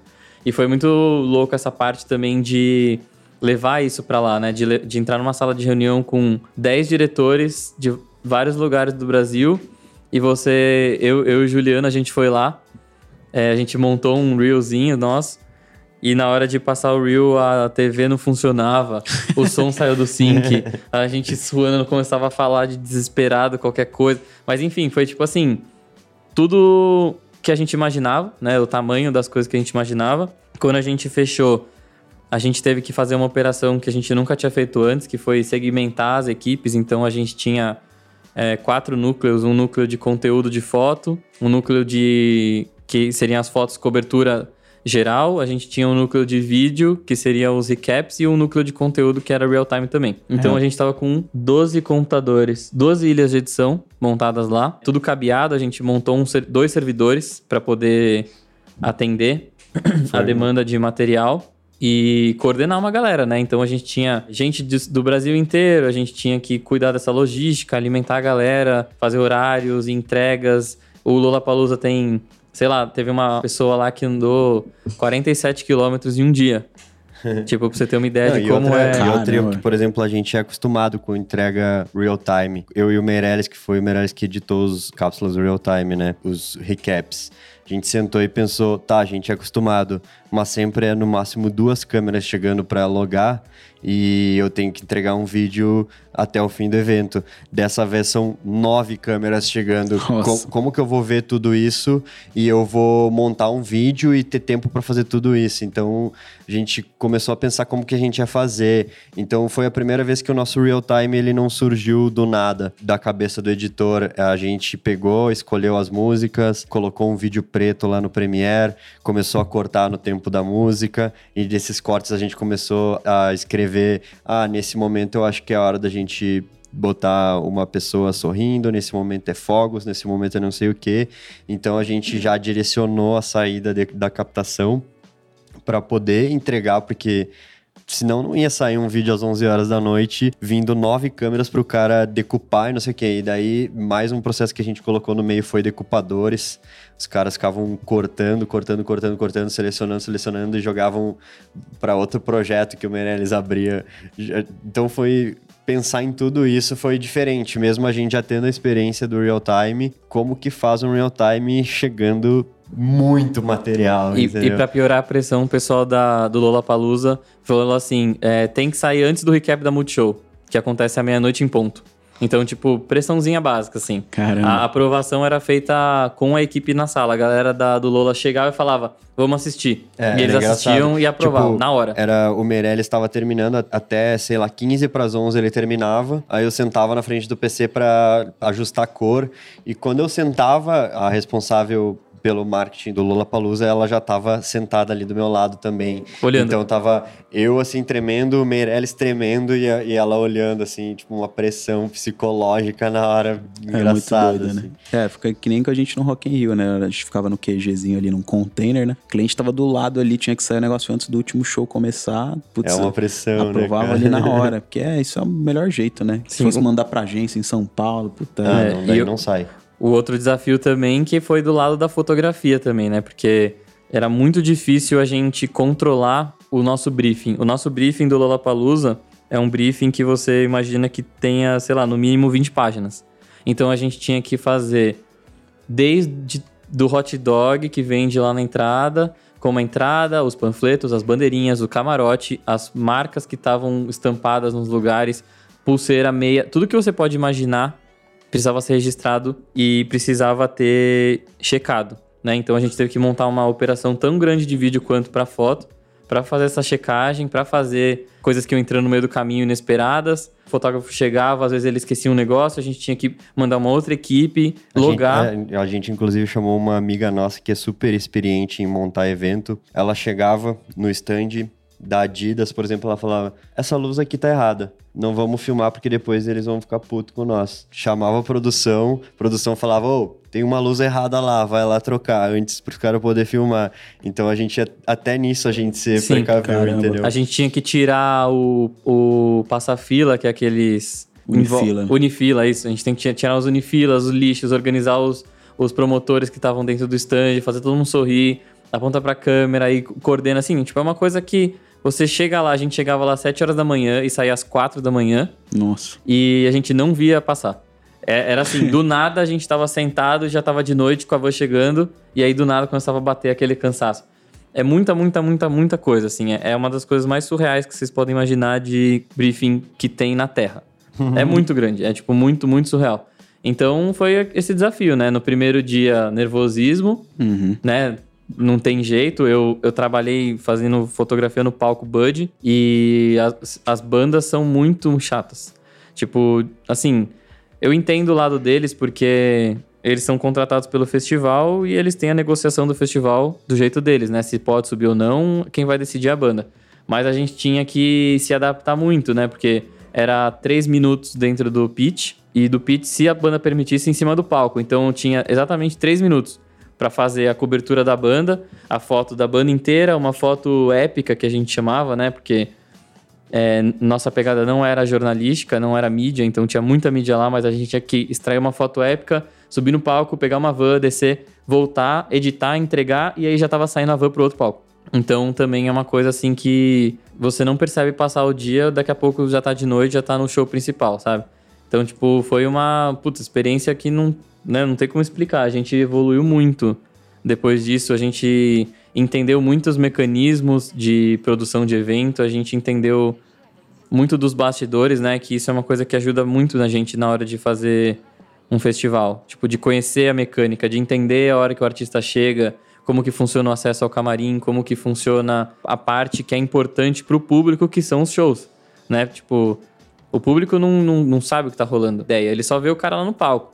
Mas por trás disso tá rolando, assim, uma, uma operação de guerra. Tá chegando uma van, um helicóptero. Putz, não para. Não para um segundo, né? Muito da hora. Cara, o legal disso é que você fica calejado ali, um, um próximo festival, um próximo job nesse porte ou até um pouco menor, você já tá muito mais seguro, né? Você começa a conseguir prever algumas coisas também. Sim. E você também. É, a primeira vez que eu fiz, acho que um job bem grande, assim, uma responsa grande nas costas, foi uma live que a gente fez no YouTube Edu, lá no YouTube Space do Rio. Foram dois dias, um de ensaio, outro pra valer. A gente ficou cinco horas ao vivo transmitindo aulas de professores, né, sobre os temas do Enem. E, cara, era tudo uma parada mega. O YouTube Space tinha acabado de inaugurar, a mesa de corte era um bagulho novo que veio da gringa, só o, o pessoal da Globosat sabia mexer. Nossa. Enfim, 25 negros na equipe. Cara, fiquei fiquei uma semana assim sem dormir, pensando na parada e tentando me precaver tudo que podia dar pau. Então sempre chamei redundância de pessoa pra não podia dar errado. E aí quando chegou o Rock in Rio, eu tava muito calmo, velho. Eu tava muito é, tranquilo. Você já sabe, você já começa a, se, a entender como se precaver, né? O que, o que fazer. É exatamente isso, cara. Comparando com o que vocês fizeram no Lola, cara, é, e também lá no, no Rock in Rio vocês fizeram também para algumas marcas, é, é totalmente diferente, né? Vocês geram uma carga muito maior, porque é um festival, né, velho? Você tem um monte de palco, um monte de marca. Putz, Sim, eu até tava. um negócio só de imaginar. A gente tava É. até co- contando antes de gravar aqui que a gente tava no Rock in Rio e eu tava atendendo uma marca. Eu, tipo, terminava duas vezes o job por dia, né? Começava meu, meu, minha missão ali de manhã, entregava, terminava tudo, falava, vamos, vou passar de novo, né? Vou fazer de novo esse roteiro inteiro, porque eu tenho tempo. É, e, e o Rock in Rio tinha sete dias. Então, tipo, cara, chegou uma hora que eu falei, tá, manda job aí, né? Vamos, vamos começar a criar algumas coisas aqui, porque tá começando a ficar repetitivo. Então, tipo, quando você trabalha com um festival assim, você acaba, puta, ev- evoluindo muito mentalmente, fisicamente, tudo, né? Tava somando lá, eu, eu tenho um aplicativo que conta as caminhadas. Nos sete dias eu andei 240 quilômetros lá dentro do Rock in Rio. Então, tipo, você vai, você vai adquirindo, assim, uns calos ali, né? Vai começando a ficar calejado, já, já consegue ter uma, uma visão diferente, já aprende os novos atalhos ali, já entende como funciona. Então, tipo, puta, pra gente é o ápice, assim, né? Pra gente a parte mais gratificante é tá ali, tá lá no, no, Hum, no, exato. no- na van, chegando no festival, assim, é o que a gente... Nosso dia a dia é pra isso, pra chegar a esse dia. Pra chegar lá e tá cobrindo um negócio, quanto mais surreal, assim, pra gente, melhor. O, o Lola Paluso que foi atrás de vocês, vocês se prospectaram, como que foi isso? Foi Então, um misto. É, foi um a misto. Gente, a gente prospectou não exatamente com a pessoa certa, né? Mas a gente foi achando meios de prospectando lá dentro com algumas pessoas que trabalhavam lá, É, que a gente... possivelmente iam, iam acabar mostrando nosso trabalho lá dentro. E aí, Abriu uma oportunidade. Exato. A gente, a gente trabalha muito com entretenimento e a galera do entretenimento, a gente vai se esbarrar todos os dias em uns lugares diferentes, né? Tipo, é um. Não, não tem jeito. Você trabalha com alguém aqui, daqui a pouco essa pessoa tá em outra agência, você esbarra ela de novo e vocês estão se encontrando várias vezes. Então, calhou de que uma pessoa que a gente era muito amigo, que a gente trabalhou muitos anos junto, entrou e começou a trabalhar na T4F. Foi daí que a gente conseguiu uma oportunidade de falar. mostrar lá dentro. É, falar, galera, ó, a gente tem uma. A gente é uma produtora de entretenimento e assim, a gente tem capacidade. Então, tipo, se vocês estão procurando alguém com equipe e que tenha know-how pra fazer, vamos fazer. E foi assim que começou. A gente, putz, é, logo, a primeira vez que a gente entrou em contato, eles já tinham um contrato de mais de um ano com outra produtora. Foi uma coisa que foi acontecendo mesmo, assim, não foi da noite pro dia, né? Tanto foi que um... o primeiro Lola, o primeiro Lollapalooza que a gente foi, eu e o China, para tentar mostrar nosso trabalho, a gente foi fazer um, um blog lá dentro. com um artista. Com, com vários artistas. É, uma menina que tem um blog, ela, ela conseguiu um acesso maior. A gente tava com pulseira de artista lá. Então ela, a gente pegou duas câmeras e falou, cara, é a hora da gente fazer um puta material, China. Sim. E saiu andando pelo Lola, Nós dois- fazendo, nós dois loucão, gravando tudo, invadia palco. A gente gravou Arriscado. em dois o Lollapalooza Isso foi em inteiro. 2017. Foi assim, a gente falou alguma coisa, a gente, a gente sempre faz isso. Que nem aí em 2018 a gente falou, mano, esse ano a gente vai entrar pelo menos fazendo uma marca lá dentro. E aí a gente fez duas marcas. E foi assim que a gente vai prospectando, a gente vai Além do, do Entrando, oficial, né? vocês estavam com mais duas marcas lá dentro. Não, não, Não, um não, ano no- anterior. ah, no ano é, anterior, a nossa é. forma de chegar perto do Lola foi, foi pegando marca. Então a gente mirou onde a gente sabia que tinha mais chance de entrar e eram marcas já parceiras, a gente conseguiu e assim, quando dava pra gente tirava uma casquinha. Quando dava tempo, a gente subia um drone ali, a gente fazia umas gambiarrinhas ali pra conseguir entrar e gravar e pra depois ter um portfólio, né? Porque sem mostrar um pouco do que a gente conhece, fica difícil de a gente mostrar pro mostrou cliente. um vídeo do Lola Palusa Não feito oficial. por nós, não oficial, no- numa reunião com pro Lola Palusa, entendeu? Daí É. Foi, deve ter sido até caras, como que eles têm tudo isso né, gravado? Isso, isso é uma das coisas que a gente tem como. Não é nem tipo uma, um mantra, né? Mas é meio que natural, assim. A gente sempre vai para um job e a gente nunca vai entregar menos, sabe? Tipo, ou, ou o, o básico, a gente vai entregar mais. Então o Lola Palusa foi, pô, vamos entregar mais, vamos dar um rolê. As nossas horas livres eram meio que horas voltadas para gerar conteúdo, assim. Tipo, a gente não pegava o tempo livre pra descansar, a gente pegava o tempo livre pra sair correndo e conseguir um acesso, tentar encontrar um artista, gravar uma entrevista, enfim. É um pouco do nosso DNA isso, né? Por isso que é criadores no corre. Exato. Esse aí é o, é o slogan de vocês, né? Creators on the Run. Creators Isso. on the Run. Foi engraçado que o pessoal do Lollapalooza falou assim, galera, agora que vocês estão trabalhando com a gente oficialmente, não usem atalhos. Eu sei que vocês conhecem atalhos, vocês sabem por onde entrar, onde entra caminhão de carga, mas não use esses atalhos. Usa, o- usa a sua pulseira do Lollapalooza. Porque a gente, tipo, querendo ou não, a gente já tá muito acostumado, a gente já conhece uma montagem de um evento, a gente já sabe como chegar ali, ultrapassar um acesso, uma coisa meio por fora ali do, Só que nessa da legalidade e o fazer, pessoal né? falou, não faz. Sendo, tá bom, não sendo faz. oficial, a gente tinha um pouco menos de liberdade do que não sendo. É, quando a gente era só- Que, tem- quando- seja isso, assim. Exato, exato. É, a gente falando, a, a gente pedia autorização pra fazer voos de drone e essas coisas. E aí eu tava andando, do nada tinha um carinha sentado no meio da grama, bem de boa, com o drone dele gravando. Eu falei, ah, É, cara, a, gente, a, gente tinha que, a gente tinha que alinhar com a Multishow pra não subir drone e helicóptero ao mesmo tempo. E tinha que ter um bombeiro do lado do Couto pra ele poder subir o drone. Tipo, uma burocracia gigantesca. E a gente esperando nosso drone pra subir já tinha 40 no ar, assim, dando rolê. Tipo, então a gente tinha certas regras, né, para poder seguir do jeito certo com a, com a T4F, que é, eles também respondem pro, pros gringos, né, e certas regras que a gente não teve em 2017, por exemplo. Isso é bom e é ruim, por exemplo, porque metendo louco a gente conseguiu coisas em 2017, tipo, entrar na cara do artista, fazer umas paradas que dessa vez, mesmo sendo oficial, a gente não tinha oportunidade de fazer, entendeu? Uhum. É uma. É, é, é muito louco isso. né? Sim. E, e evento é isso, né? Tipo, sendo bem sincero, assim, evento funciona assim. A gente até fez uma, uma palestra no Senac com uma galera de fotografia que tava se formando e, tipo, a gente não parava de repetir. Mete o louco. Galera, vai buscar, porque assim, se você tem a oportunidade de buscar alguma coisa que, pô, você é artista, você é fotógrafo, se você tá enxergando quadro, vai atrás do seu quadro, não desiste disso, porque eu acho que é uma é uma coisa que vai, puta, é, vai fazer você alcançar novos steps, né, de conhecimento. E evento, por ser uma coisa que ela é putz, muito difícil de você prever, no nosso começo de trabalho, a gente precisava dar um jeito.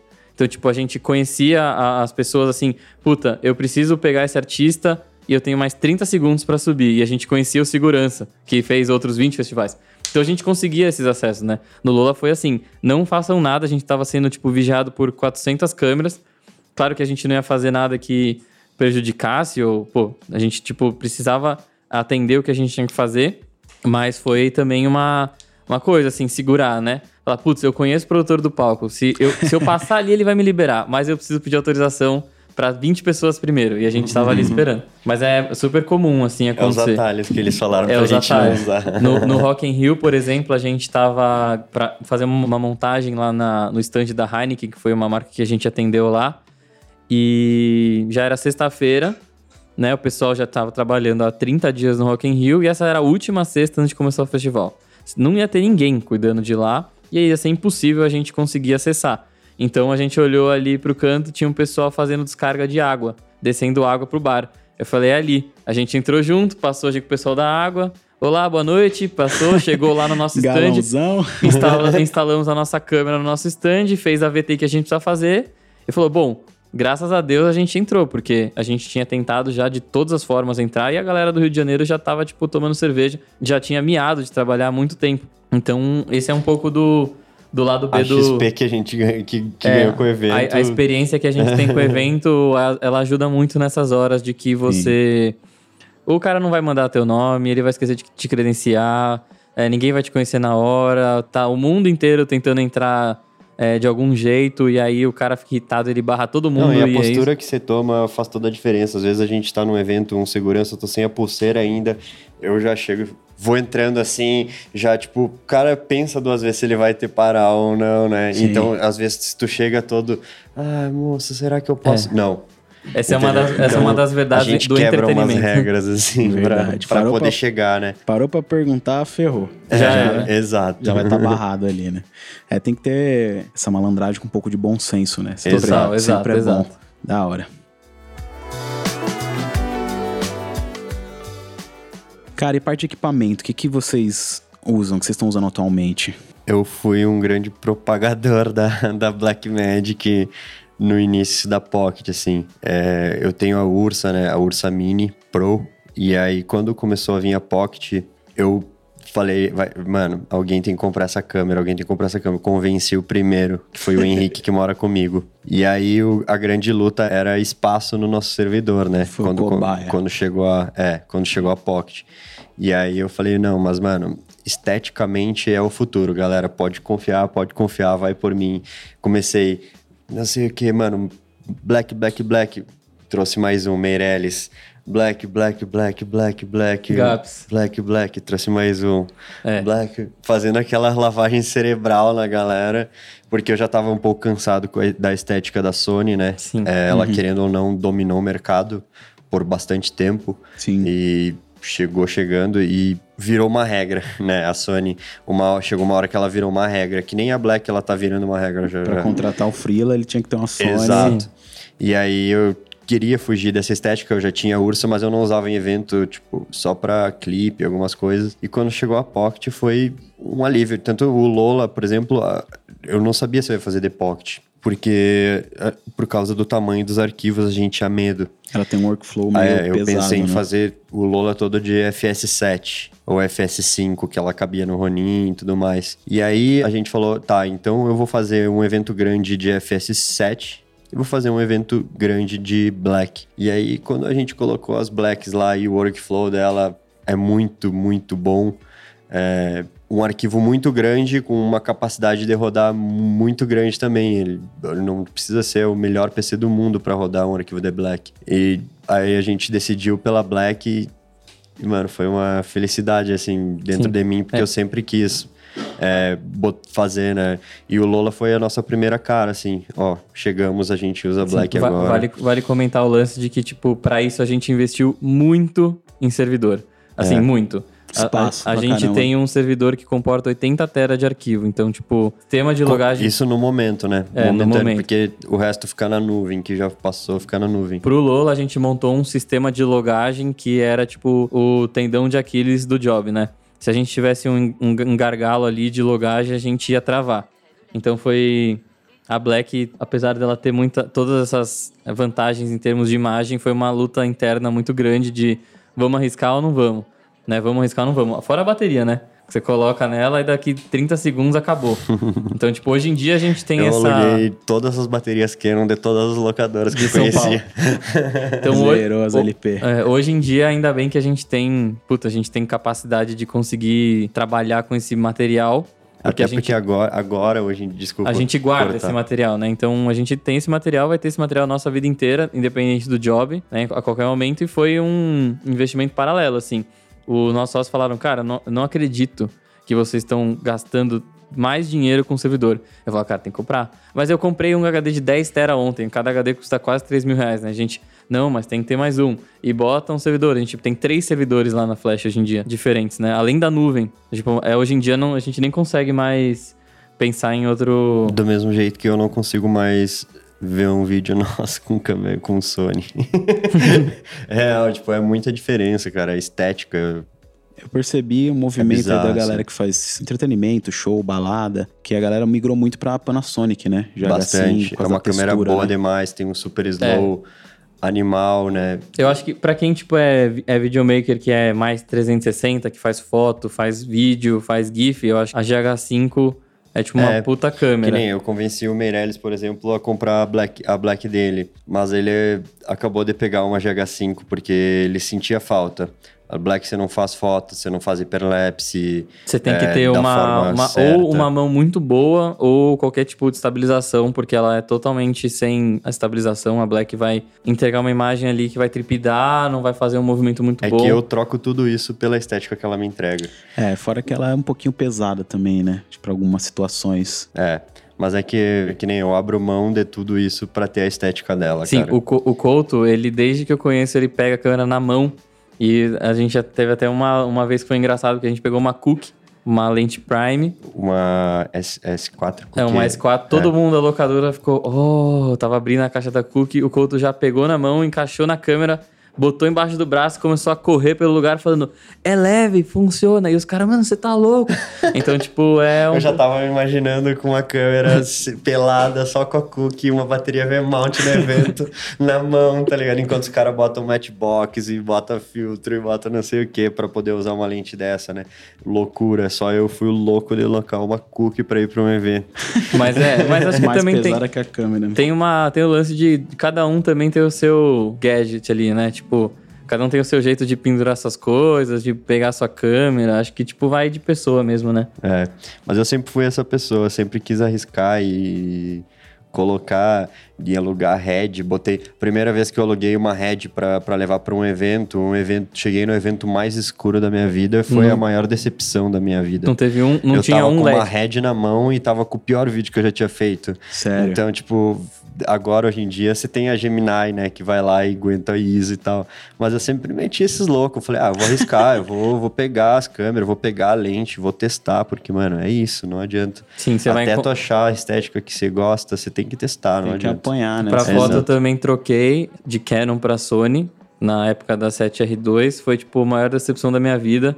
Falava, galera, não troca, não troca, não troca. Mas eu já tinha trocado todas as minhas lentes, tudo. Quando saiu a 3, eu falei, puta, graças a Deus, a 3. Então, tipo, fiquei muito feliz com a 3. 7R, né? A 7R. Então, E agora já tá na 4. e agora já tá na quadra. Então, tipo, é muito difícil, assim. Eu acho que é muito rápido, né? A, a troca, o movimento muda muito rápido. Então, o que eu fiquei é, insatisfeito com a 2, eu tô extremamente satisfeito com a 3. Não trocaria de volta por uma Canon, nem uma Mark IV, nem nada.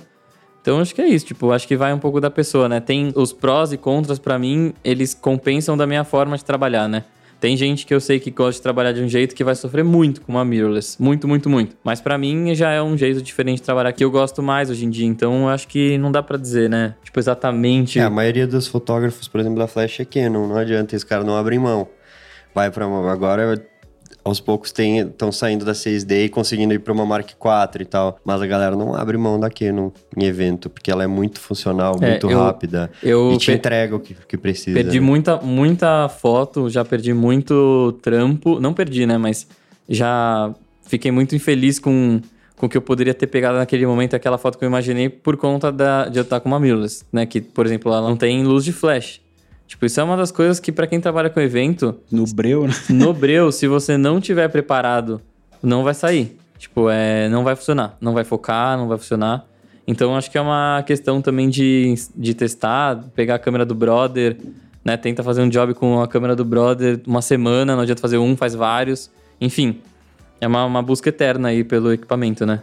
Acho que vai ser pra sempre, assim, né? Exato. Tem fases, né? Teve a época da Canon, agora foi Mas da eu espero Sony. que a Black lance novas Blacks, Sim. porque eu sou apaixonado pela estética que ela entrega, a textura, Sim. né, de imagem e tudo mais. Eu, eu acho que é o que eu consigo chegar mais perto do cinema ou do que eu imagino para flashbang é, com uma câmerazinha desse tamanho na mão, entendeu? Para mim foi um, foi tudo chegar a essa câmera. Irado. E eu não sou patrocinado e não sou pago para falar dela assim, mas eu falo. Jabazão da Pocket. É. Bom, falar em equipamento, eu vou falar aqui do nosso apoiador oficial aqui do podcast Filmicom, que é a Move Locadora. E para quem quiser alugar a Blackmagic Pocket, a gente tem aqui a 6K.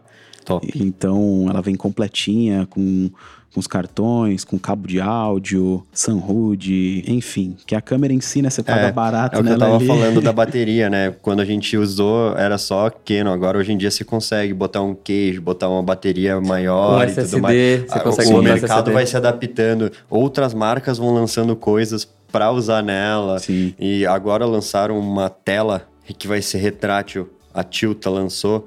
Só que vai ser uma maluquice, porque tu tem que comprar essa tela e tu mesmo tem que desmontar a tua Black, Nossa. soldar essa tela, e, e- e- mas aí você vai ter uma tela retrátil na Black. E, mano, é muito louco. A, a galera vê que o mercado mexeu, mexeu bastante quando Sim. chegou.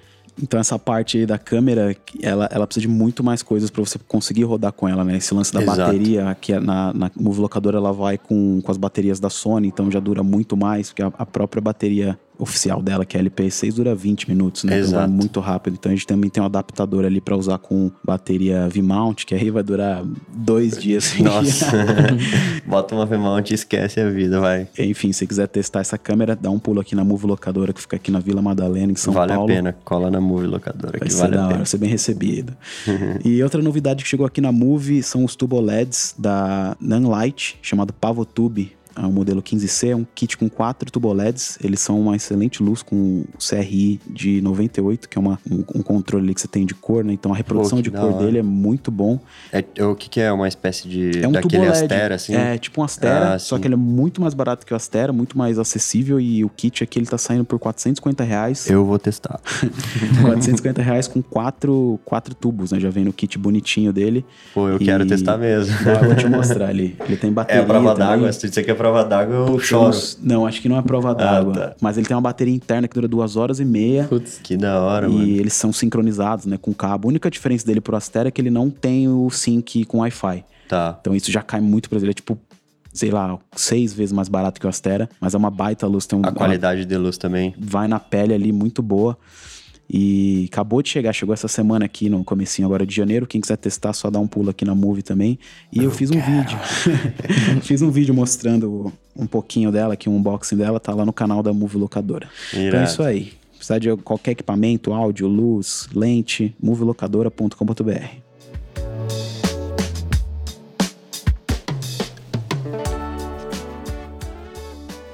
Tiago e Bruno, queria saber aí o que, que vocês esperam aí pra Flash no futuro, esse ano aí de 2020 pra frente, como vocês vão continuar nessa parte de entretenimento, vi que vocês já deram um pulo ali, fizeram uma parada com a Globo, uma parada pra TV, o que, que vocês almejam aí pro futuro? Eu, Bruno, Couto, agora, que nem a gente falava, ah, um dia a gente vai fazer o Lola. Se eu puder sonhar alto, como a gente sempre sonhou, vou falar, um dia a gente vai fazer o Coachella. É lógico que a gente busca se posicionar, tá buscando, o Thiago também tá estudando bastante como fazer isso com a Vitória, que cuida das nossas mídias, se posicionar para outros ramos descobrir que a Flash também atua nesses tais ramos.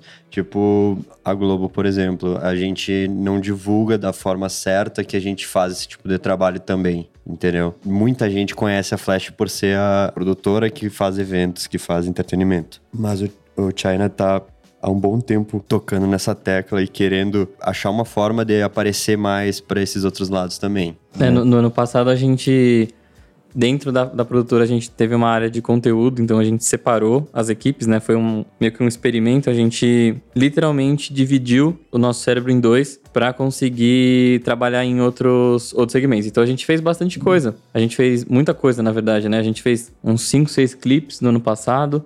A gente fez muito conteúdo para. Eu não vou chamar de corporativo, porque não é corporativo de fato, mas é mais para empresas de startup que tinham um, portfólio que eles queriam mostrar. é, empresas que precisavam mostrar uma ferramenta, então a gente desenvolveu muita coisa em animação. Então a gente, tipo, deu uma caminhada, né? A gente tem alguns clientes que são agências de publicidade, então é, a gente fez uma ação pro Corinthians no ano passado.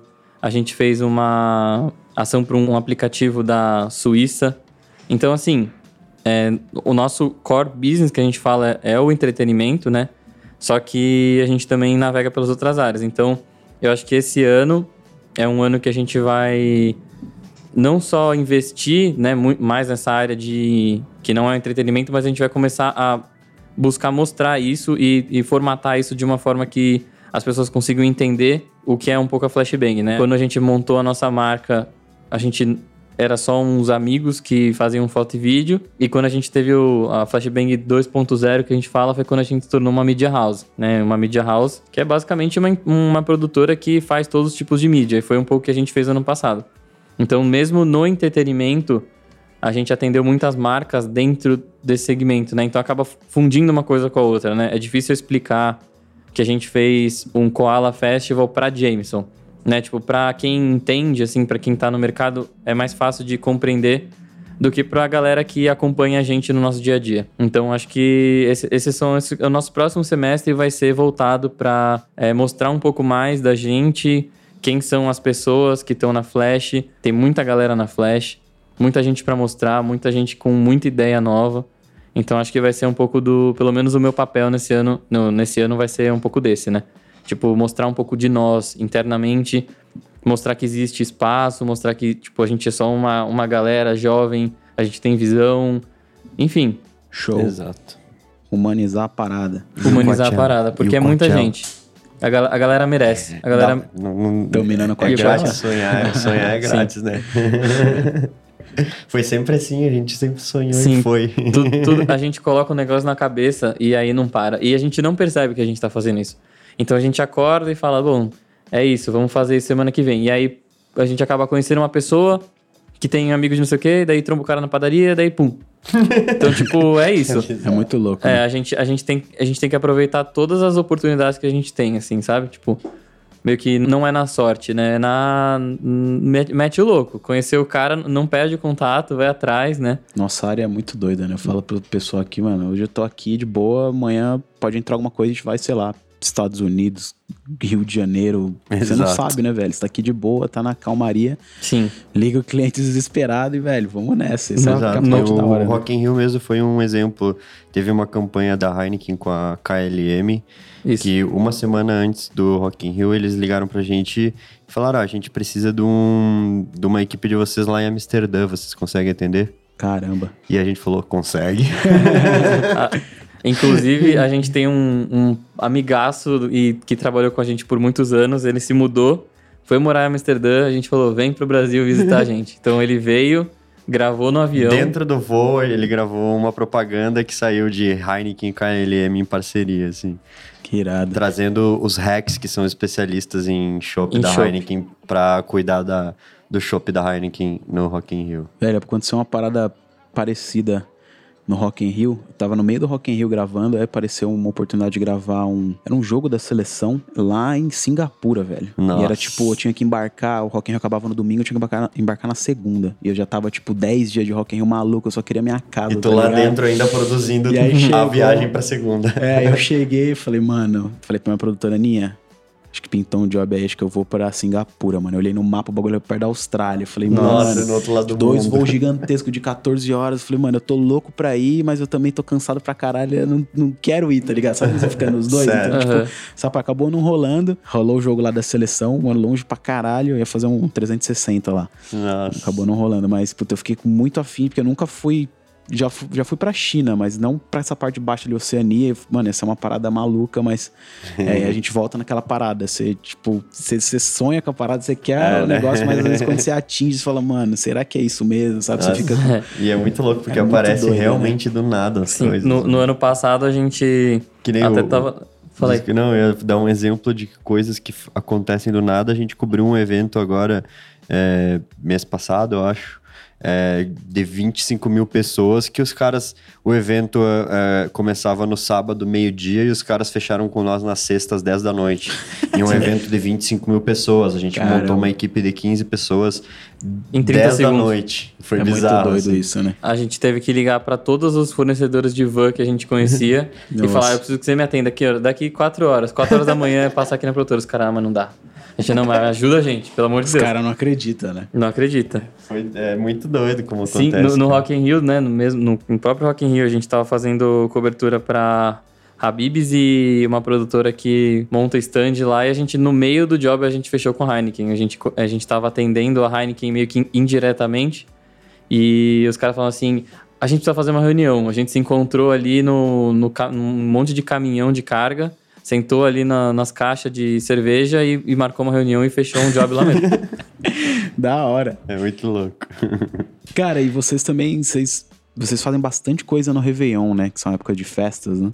Como que foi esse Réveillon aí 2019 pra 20? Cara, é uma loucura. Foram. A gente cobriu 10 Réveillons em Caramba. torno do Brasil. Eu tô há três anos já, terceiro ano que eu vou pra Réveillon dos, da Praia dos Carneiros. É um neném pra mim, é uma criança minha. É um laboratório também. É o momento que, assim, vai ser o primeiro vídeo meu de 2020. Então é o momento que eu tenho pra mostrar coisas diferentes que eu penso, que eu acho que podem vir como tendência. É sempre um desafio. É uma loucura porque porque você tem, mano, cinco pessoas lá em Itacaré, na Bahia. Você tem cinco pessoas Em Angra. Em Angra, você tem, não sei, o- eh, pessoas lá em Gostoso, Caraíva, em Gostoso. Maraú. E, cara, você tem que estar, ao mesmo tempo que trabalhando, tá produzindo, tá sabendo que tá sendo entregue tudo em todos os cantos. Todo mundo É. ligando pro Couto.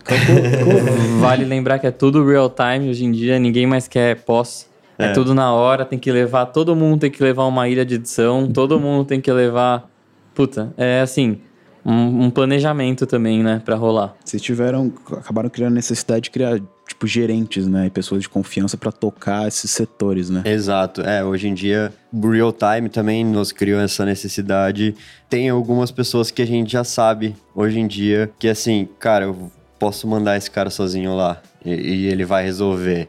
Então, de vídeo, por exemplo, eu tô bem tranquilo hoje em dia. Teve uma época que a gente tava, mano, tem que achar mais pessoas, achar mais pessoas, É. achar mais pessoas. Um- uma dificuldade É. desse lance do real time é que a gente começou é, vendendo, né, isso, então a gente chamava de flash movie na época, que era uma época que ainda não. O cliente não se importava ainda com real time. E depois que a gente fez uma temporada, não tinha um cliente que não quisesse um real time. a gente falou, tá bom, e agora?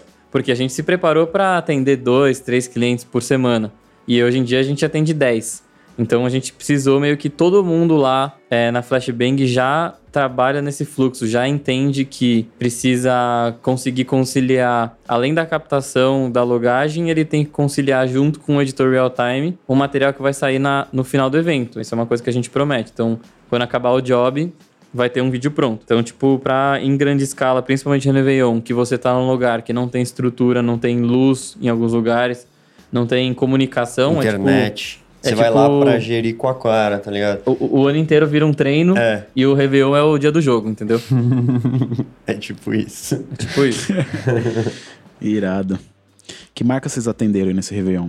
A gente atendeu 10 Réveillons, né? Indiretamente a gente atende as marcas, porque tem pós de todo. Patrocínio. Exato. É, tem Então, Réveillon que tem. Um Réveillon tem até 12 entregas de patrocinador por Réveillon. A Heineken, por exemplo, foi uma empresa de cerveja que ela conheceu a gente por causa de um Réveillon, que é o de Carneiros. É, A Heineken hoje em dia ela é a única que patrocina. O, o Carneiros é o único que trabalha com Heineken, porque o grupo tem a Sol também e outros Réveillons trabalham com Sol.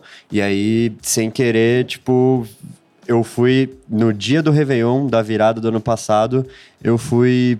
A gente entrou num helicóptero pra jogar pétalas de rosas em cima da, da galera às seis da manhã. E o representante do marketing geral da Heineken da Holanda tava no Brasil passando o Réveillon lá em Carneiros. E aí, graças a esse voo juntos, esse momento, uma emoção ali, rolou uma amizade. E aí, isso no- nos levou a ter um, um caminho com eles, assim. É, é muito louco. O, o, o Réveillon também, ele é um negócio que, assim, tá todo mundo ali. Tá todos os artistas, tá, tá Todos os grandes diretores. celebridades e não sei o quê. É, é, um, é muita oportunidade. Sim, Mesmo tu estando lá no Nordeste, no, no não sei aonde, você tá num, num bolo de gente que é Influente pra caralho. muita oportunidade, é artista marcando, é Fora que você passa sete dias encontrando a pessoa, cumprimentando, É. come junto, bebe junto, e você fala, porra, vira amigo, né? Não tem, não tem como. Que da hora. Tudo acontece natural, né? E agora É. vai começar a sair os materiais aí dos Réveillons. É, é um dos. em- tipo, se for pensar Fora como. os real time, os real time, né? Se for como pensar assim, qual é o maior evento da Flash e o Réveillon pudesse ser categorizado como um evento, com certeza seria o Réveillon. E até em termos de business, assim, pra gente o Réveillon é tipo, representa um terço do faturamento do ano, vai. Caramba. É muito. É tipo, é a o gente. carro-chefe de vocês. É, na verdade a gente consegue ter é, uma sobrevida para os meses mais. é, que são um pouco mais parados, tipo janeiro até o carnaval. É que nesse esse O ano. nosso janeiro, ele é metade do janeiro até agora, por exemplo, Réveillon. foi ocupado só em fazendo pós de Réveillon. Uma loucura. Irado. Queria que vocês explicassem dois projetos que rolam lá na, na Flash. Um é o Som na Garagem, né? E o outro acaba não sendo um projeto, mas uma, um método que vocês fazem, que é o VMB, né? Vamos começar com o Som na Garagem. O que é o Som na Garagem? O som na garagem foi assim. No ano passado, quando a gente tava com esse núcleo de conteúdo, a gente tinha uma equipe um pouco maior né, na, na produtora. Em termos de produção. Então a gente estava encontrando coisas que a gente pudesse fazer que tivesse a ver com a marca e, com, e pudesse até fortalecer nosso relacionamento com os nossos clientes. E o Som na Garagem foi um, um projeto meio que de gosto né, próprio, que tinha a ver com música, bandas convidadas e uma session descontraída de música. A gente, a gente fez a parte de gravação, arrumou um lugar parceiro, a gente gravou na Cave Pool, chamou uma banda. Então, foi um projeto que a ideia dele era uma vez por mês a gente convidar uma banda de amigos, gravar, tomar uma cerveja e gerar um conteúdo para todo mundo. Né? E foi um, um projeto que teve uma edição e ele acabou meio que mudando um pouco o foco, ele acabou virando um bate-papo, né? A gente passou a aproveitar a nossa garagem lá na nossa produtora na Vila Mariana para chamar convidados e conversar sobre audiovisual. Então a gente tem até no nosso Instagram e no nosso site alguns episódios do bate-papo, né? Que é um tema que a gente traz, é uma casa aberta para quem quiser participar, qualquer um que quiser participar. É só mandar um, um direct para ver se ainda tem vaga, porque acaba sendo um espaço um pouco limitado. E tudo que a gente pede é uma doação de alimento. Então, a gente juntou já uma galera. Um tema do ano passado muito legal foi Mulheres no Audiovisual, que a gente juntou direção de arte, é, direção de cena, produção de mulheres para contar um pouco dessas experiências e trocar um pouco disso com a galera que estava lá. E a gente fez também do cinema negro, né? Cinema periférico, que é cinema de periferia, como são os diretores que vieram de Hoje periferia. em dia tem vários núcleos que a gente nem imaginava na, na periferia, fazendo cinema, fazendo acontecer a coisa lá, é, criando é, num domingo, botando um, um telão com um projetor para criança que não tem acesso poder assistir um filme, poder fazer uma parada. É, e aí a gente, a Karine, que, é, que trabalhava com nós agora, ela, ela não está mais trabalhando, ela nos mostrou esse lado e trouxe esse interesse. Eu acho que precisa ser conversado, isso é muito da hora. Então, foi vindo, os temas foram naturais, assim, acontecendo. A gente conseguiu chamar algumas pessoas de relevância em cada tema para poder ir lá Foi muito trocar legal. ideia com a galera. Então, tá... Ó, hora. É um, é, um te- é um projeto pessoal, não é chamar de pessoal, vai. É um projeto nosso, assim, ele não tem fins lucrativos, ele não tem. É mais pra gente poder juntar o pessoal e disseminar um pouco de cultura. a gente conseguiu um apoio. Consegui um apoio da Budweiser, inclusive, que eles, eles ajudaram na nossa reforma da garagem para poder Ficar visualmente legal. ficar visualmente legal. Eles fornecem cerveja para todo mundo que quiser participar. Então, é um, é um projeto próprio, assim. A gente, a gente quer esse ano retomar ao longo do semestre aí. É possível de a galera poder se inscrever para poder participar. Pô, que da hora. É um pouco do, do propósito aqui também da Filmicon de compartilhar esse conhecimento de uma forma gratuita e chegar em bastante pessoa. E a Filmicon surgiu como um evento, né? Pra quem conhece podcast apenas por áudio, a Filmicon já existe desde 2013 também. E então já fez aí mais de, de 10 edições pelo Brasil. A maioria em. São Paulo, né? Uma foi no Nordeste. Mas vem gente do Brasil inteiro, né? Num dia já fez, putz, já passaram muitas pessoas, tanto de palestrante quanto de, de público. Então é bem legal. É, eu conheci a Filmicon no dia que eu vi o Phil divulgando que ia estar lá. Ah, da hora. Ele ganhou um prêmio lá no passado. Ah, Retrasado, não. em 2018, que ano passado não teve. Irado. E o outro projeto nosso, que na verdade não é um projeto, é o VMB, que a gente chama, que é o Valores e Metas Bangers, que é quando a gente consegue juntar uma vez por mês todo mundo que trabalha na Flash ou já trabalhou. É, a gente convida essa galera para fazer um happy hour, né? E, e para também passar um pouco das nossas métricas. A gente abre um pouco para as pessoas o lado, o lado que a galera não acaba não vendo, né?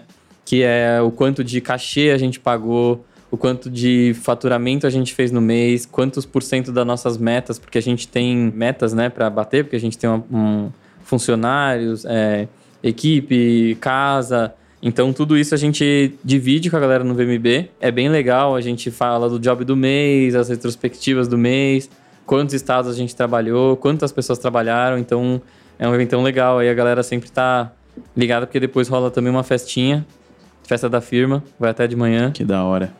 Essa é uma postura bacana, velho. A gente, a gente fez isso também aqui no, na locadora. A gente tá com mais de 10 funcionários já trabalhando na locadora. Nesse um ano e meio. E a gente mostrou isso daí, como eles trabalham muito com metas e tal, pra pessoa entender, né? O tanto que a gente investiu também. Às vezes a pessoa vê a parada girando ali, mas não imagina, né? Tipo, quanto- Exato. quanto que gasta Exato. um lugar físico de salário, de seguro pra O, tudo. o mais louco é que eu acho que a galera mais fica em choque é os números de cachê. Porque a pessoa vai trabalhando, trabalha, trabalha, trabalha. Na Flashbang a gente deve ter, vamos chutar uma média de 15 jobs por semana. Então a galera não vê. A galera vai trabalhar, volta, trabalha, volta, trabalha, volta, trabalha. Aí encontra o um amigo no job, encontra o um parceiro no outro job, mas ninguém para para refletir o, o, quanto de demanda a gente tem e o quanto a gente acaba girando, né? Uhum. No, no, no dia a dia. Então a galera fala, nossa, que absurdo, né? Porque é verdade, se você parar para pensar, é, é uma responsabilidade, é um dia a dia ali que é meio. A gente não vê, né? A gente, quem, é. tá, quem tá cuidando ali do financeiro tá vendo só isso, mas a gente que é de campo, a gente acaba nem se ligando muitas vezes nas coisas que vão acontecendo. E eu fiquei sabendo aí que também vocês vão, vão estrear um podcast em breve aí, se tudo der certo.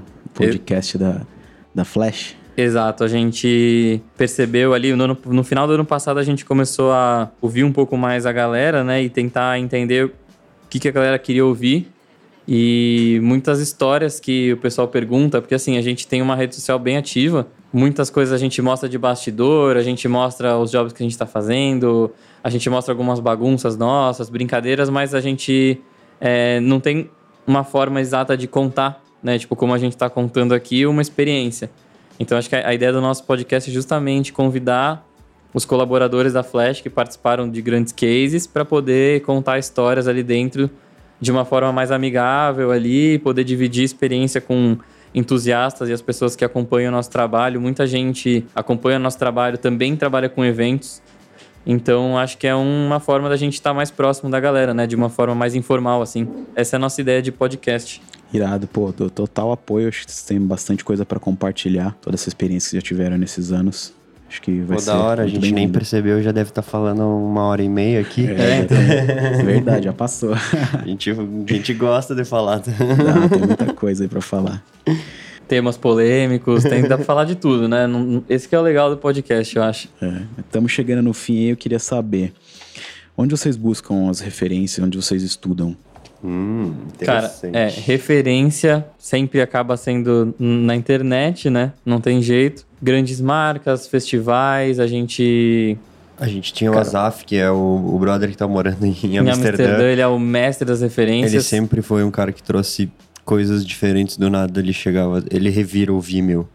O cara é. é ele conhece tudo. Ele Mas o, revira o, rato Vimeo. de Vimeo. Exato. O, o mais legal, assim, da referência, que eu pelo menos particularmente acho, é quando você tá empacado numa ideia, você tá tentando desenvolver uma coisa que tá, você tá martelando aquilo e aí você assiste um negócio nada a ver e você tem uma luz e aí você fala, é isso. Sabe? Tipo, acho que as referências para mim, elas funcionam muito assim, né? É. Você é. tá buscando alguma coisa, mas você descobre que tem outro caminho.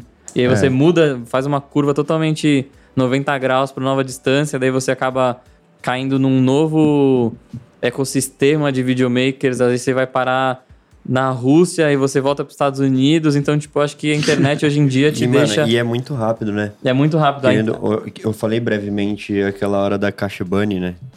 Tu até falou que tu também buscou Sim. referência. É, querendo, tipo, quando eu conheci ela, ela tinha 5 mil seguidores no Instagram. Agora ela, tipo, já tá com quase 100 mil e vai aumentando. É muito rápido que espalha, né? É, e é uma galerinha ali que tá, mano, tá ali tensa lá em Los Angeles e a gente acha na internet, começa a achar o amigo da dela e o outro amigo dela e o outro amigo do não sei o quem, tipo, e vem Transition Ninja e não sei quem mais, uma galera e cara, eu acho que é isso, a gente é procurar mesmo, Sim. procurar e fuçar e E o mais atrás. legal é que são tipo pessoas igual a gente, assim, é. né? São pessoas normais que estão fazendo o trampo delas e a gente tá podendo trocar com essa galera, né? Que antes não rolava muito disso, né? Exato, eu, eu até, eu até falei, é, mano, eu vou chamar essa mina, eu vou trocar uma ideia com ela.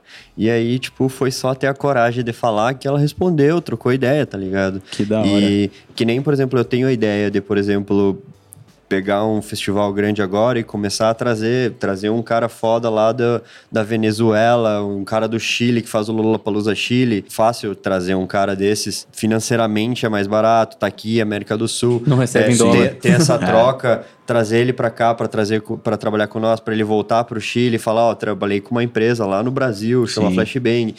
Talvez ele levar alguém de nós, então tipo, eu acho que é acessível isso e é um caminho também. Sim. Você pegar sim. essas referências, ir atrás e tentar trazê-las é, para perto, para trabalhar super. contigo. A gente, inclusive, tem parceiros no Brasil todo já, praticamente, né? Quando A gente tem.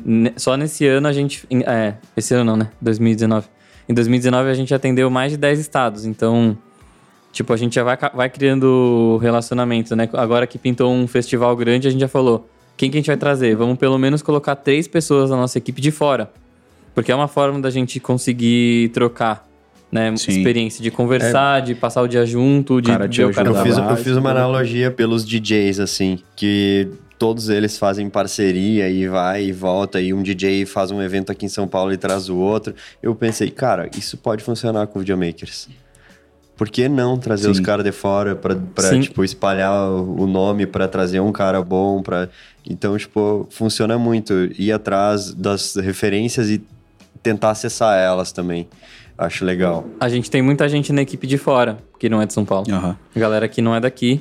Galera de- do Nordeste, de Juiz de Fora. O dia que a Cachebane me respondeu, correu uma lágrima. É, irado. Que E ela, hora. tipo, ela é só uma mina normal, mas só que É, né? o trabalho dela é excepcional e a gente acaba E pirando, né? é, fora que a gente tem é, as, as referências da gringa, não tem jeito, né? Tipo, são referências que a gente vai. Todo mundo ah, hoje em dia pode chegar ali, pode encontrar, pode apro- se apropriar. Então, tipo, é bom, né? No fim das contas, é bom porque a gente acaba movimentando o Brasil, né? Coloca o Brasil no, num patamar que os clientes E no entendem próprio a gente. Brasil tem umas referências, cara. O... Tem muita gente. O Natan foi um cara que eu achei, eu falei, mano, muito louco o trampo desse cara. Foi uma referência. É, tem caras por aí perdidos, tipo. É um cara que eu acho muito foda, trampo o Mário César, por exemplo. Tem muito, tem muito videomaker por aí que você, você olha, pode ser referência aqui no Brasil mesmo também. Aham. É muito louco isso. Fora que esses caras com tomada de agenda já, né? É. Natan, eu não consigo mais pegar ele. Eu também.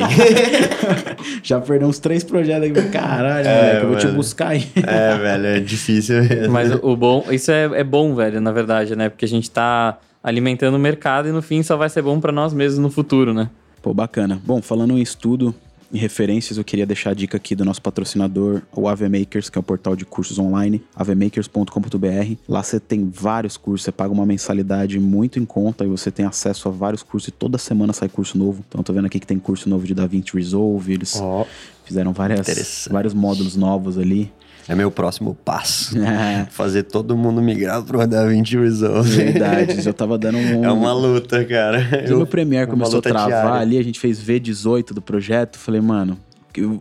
Aí eu comprei a, a Pocket, a gente tem a Pocket aqui, eu falei, puta, tem o serial lá dentro, vou instalar Aham. essa parada, vamos ver se vai funcionar bem. Abri, fiquei olhando pra ele, falei, eu não edito mais. Cara, é animal, Mas velho. dá- vai dá por mim. É animal e, é, e é o futuro também. E- É, tem uns dois amigos que estão migrando já, já estão O avançadíssimos. Meirelles é um que E já tem tá... Aham. Clipes também eu tenho editado só lá, porque Tem que depois migrar. você tem uma facilidade de workflow pra A galera- polarização, essas A coisas. galera tem que migrar também, porque é uma forma da gente trocar experiência, tipo, tudo que a gente tá falando aqui é relacionado a isso. Então, um cara vai testar um, um player diferente, um editor diferente, vai poder contar pro outro brother qual que foi a experiência, se ele não estiver feliz, ele volta. Acho que, tipo, tudo vai abrindo caminho. A gente tá... Eu sempre fui dependente da Adobe, tá ligado? Eu sempre trabalhei, comecei trabalhando com Photoshop, Illustrator, e hoje em dia eu não tenho outra opção. Eu preciso usar Adobe, eu tô, tipo... Sabe? Então é foda, é bom quando vem uma, É, uma outra empresa aí trazendo novidade, né? ainda mais começa a brigar por preço ali também, né? Isso é, sempre, sempre acaba saindo ganhando, né, a gente? Exato. Pensar que uns dois, três anos atrás, pra você ter um Photoshop, um Premiere, era uma paulada. Não, pra você né? ter É uma uma estética que nem a Black te entrega por 7 mil reais hoje em Sim. dia, acho que é o corpo de uma Black. 2.500 dólares, né? É, uns 8 mil. A, a, a 6K Ah, já, 6K, né? sim. É, então, essa estética, antigamente, você tinha que gastar 50 mil pra ter uma câmera com Verdade. uma estética dessa, velho. Os caras tornaram acessível um Sim. cinema na tua mão, tá ligado? É, desde as outras cinema câmeras E aí, isso né? faz as outras se coçarem, tá ligado? Agora, a Sony Verdade. vai ter que lançar alguma outra coisa pra sobreviver a... E por aí vai, tipo, isso é muito da hora. Quanto mais eles lançarem e mais ficar barato pra nós, mais ter acesso, a gente ter acesso ao cinema ali na mão, melhor. Bom, então continuando aqui com a VMakers, lá também tem um curso bem legal de iluminação criativa, tem para você aprender a calibrar e operar o Crane, o DJI Ronin, tem curso de drone, de podcast, enfim. Que irado. Dá uma olhada lá, avmakers.com.br, o professor lá, a coordenadora Bruno Baltarejo, que também apresenta aqui o podcast Filme Com. Então tem muita coisa legal, suporte o tempo todo ali no site, vale muito a pena.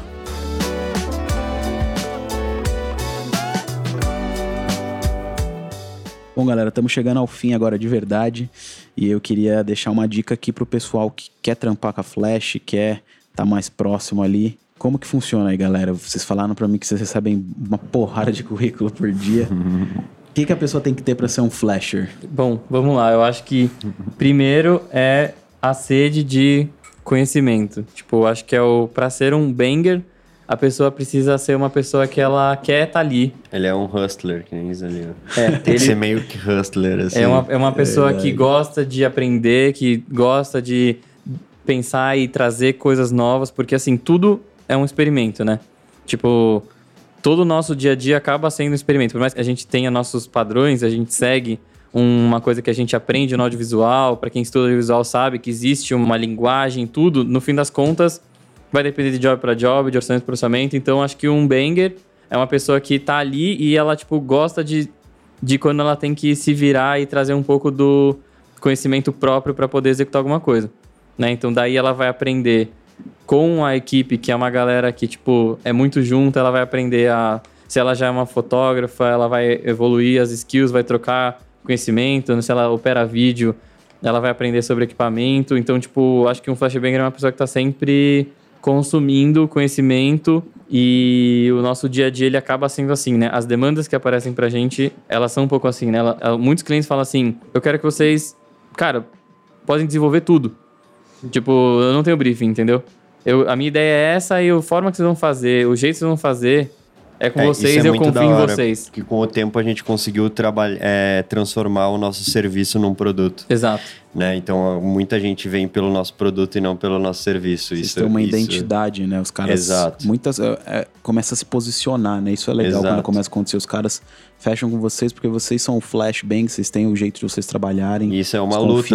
É uma luta grande tu conseguir ser um produto e não um serviço. É Exato, pra galera ver e falar, bom, é isso que eu preciso, entendeu? E não é tipo uma galera com câmera, não é um roteiro, é tipo o, o negócio como um todo, né? Como um produto mesmo, como uhum. o tava falando. Quando a gente entrega um filme de uma publicidade ou um stories, a gente não tá querendo entregar uma, um serviço de captação, né? A gente não tá querendo entregar um serviço de roteiro. Então faz tudo parte ali daquele mini universo ali que todo mundo da Flash acaba se envolvendo também, querendo ou não. E, e, e voltando para a tua pergunta, eu acho que, mano, um flashbanger, é, muitos deles é o acaso, é, é do nada, cara. É, por isso que a gente usa a palavra flashbanger. Que não tem é, explicação. É, não, não... Pra mim não tem muita explicação, vai acontecendo, assim, que nem a história que eu contei lá do, do menino Sim. Yusuf que veio do, de lá do, do sul. A história da Natália. O cara né? tem, que ter, tem que ter algo ali é, tá ali, cara. O cara é, ele é um flashbanger. Natália, Natália Pacheco foi assim. Estamos é, com uma vaga. A gente encheu nossa equipe do Lola. A gente tava com todo mundo que precisava. E aí a gente recebeu um currículo, abriu o Instagram. Nunca tinha falado com ela. Ela nunca foi, tipo, uma. Faltava uma semana pra ela. Ela, ela não, não tinha um portfólio de evento, ela não tinha nada absurdo que a gente falou, cara, vamos abrir mais uma vaga e chamar essa menina? A gente falou, vamos. E a gente, por sim, mandou um, um direct pra ela, assim, totalmente informal. E ela falou, não acredito que vocês me responderam, tá ligado? E a gente falou assim, ah, você tem disponibilidade no dia 7, 8 e 9? Não, 5, 6. 5, 6 e 7? Sei lá. 4, 5, 6. 4, 5, 6? E aí, tipo, ela meio que ligou, mas ela não ligou que era o, o Lollapalooza, ela ficou meio em choque, ela não E no fim ela veio para São Paulo. E surpreendeu. e surpreendeu. Tipo, mandou bem pra caralho. No segundo dia ela acabou até fazendo um palco principal, o palco Onyx, com a gente. Conseguiu umas fotos muito iradas da banda. A banda, tipo, interagiu com ela. Ela, tipo, tem aquele momento como o melhor momento da vida dela. Então, sim, foi realmente ao acaso. Não foi porque ela era um, um super gênio da fotografia, o portfólio mais lindo do mundo. Foi, tipo, não sei. Algo, é disse, feeling, algo é. disse que a gente deveria investir em uma pessoa a mais. E essa pessoa devia ser ela. E isso não era plano nenhum. Só rolou, entendeu? E hoje em dia ela faz parte da equipe. Então. Da hora. Não dá, não dá pra uhum. explicar muito bem, assim, como funciona. Você pode cruzar com o Couto em algum lugar do Brasil e pode acabar voltando com ele pra São Paulo. Morando lá em casa. Morando no, na sala lá com, com a galera. Da hora, gente. Pô, irado. Então acho que a galera pode procurar vocês ali pelo Instagram mesmo. Sim, é o se arroba a... flashbang, né? Arroba flashbang. E se a galera quiser mandar currículo mesmo, pode mandar pelo contato, arroba flashbang, e-mail. E a Vitória vai encaminhar pra área Mais que for. portfólio do que currículo. É, né? portfólio. Então, tipo, Sim. a, a Vitória, ela encaminha pra mim, pro Couto, dependendo do, do perfil, se é foto, vem pra mim, se é vídeo, vai pro Couto. Atendimento, a gente tá com, montando uma equipe de criativo lá também, então quem trabalha com criativo, redação, enfim, só mandar, que com certeza a gente vai olhar, a gente olha todos, a gente troca ideia com todo mundo, a gente responde se a gente acha que a pessoa pode melhorar algum aspecto e fala pra ela mandar de novo, né? Teve um caso agora que a gente recebeu um portfólio, a gente, pô, dei um feedback ali de brother pro cara, ele remontou um portfólio e mandou. Então, tipo, isso é animal, tá ligado? Porque às vezes a nossa equipe tá cheia, mas ele vai conseguir um trampo com algum outro parceiro nosso. A gente costuma é, agregar. Então, manda mesmo. Irado. Pô, bacana. Queria agradecer muito aí pelo papo, pela disponibilidade de vocês de, de virem aqui conversar com a gente aqui no podcast Filme Com. Obrigado, Thiago. Obrigado, Couto. E contem com a Filme Com aí no que vocês precisarem. Queria parabenizar mais uma vez aí pela Flash, o tanto que ela cresceu, vendo lá, lá de trás, na- nas baladas que a gente acabou se encontrando ali. E, pô, irado, cara. Satisfação ter vocês aí na, na Filme Com. Espero que a gente tenha ajudado algumas pessoas. Pra nós também. Pra nós também é bem. É o nosso, pra falar a verdade, é a primeira vez que a gente grava um podcast. da hora. Primeira vez que a gente né, senta pra trocar uma ideia, assim. Eu achei muito da hora. Fora que é da Filmicom, que já, né, já acompanhava também. É isso. Show. O papo ficou grande aqui, da hora, bastante conteúdo aí pra vocês. E é isso aí. Eu sou o Ivo Duran, esse foi o podcast Filme Com e a gente se vê no próximo. Valeu! Podcast Filme Com. Podcast Filme Com. Podcast Filme Com.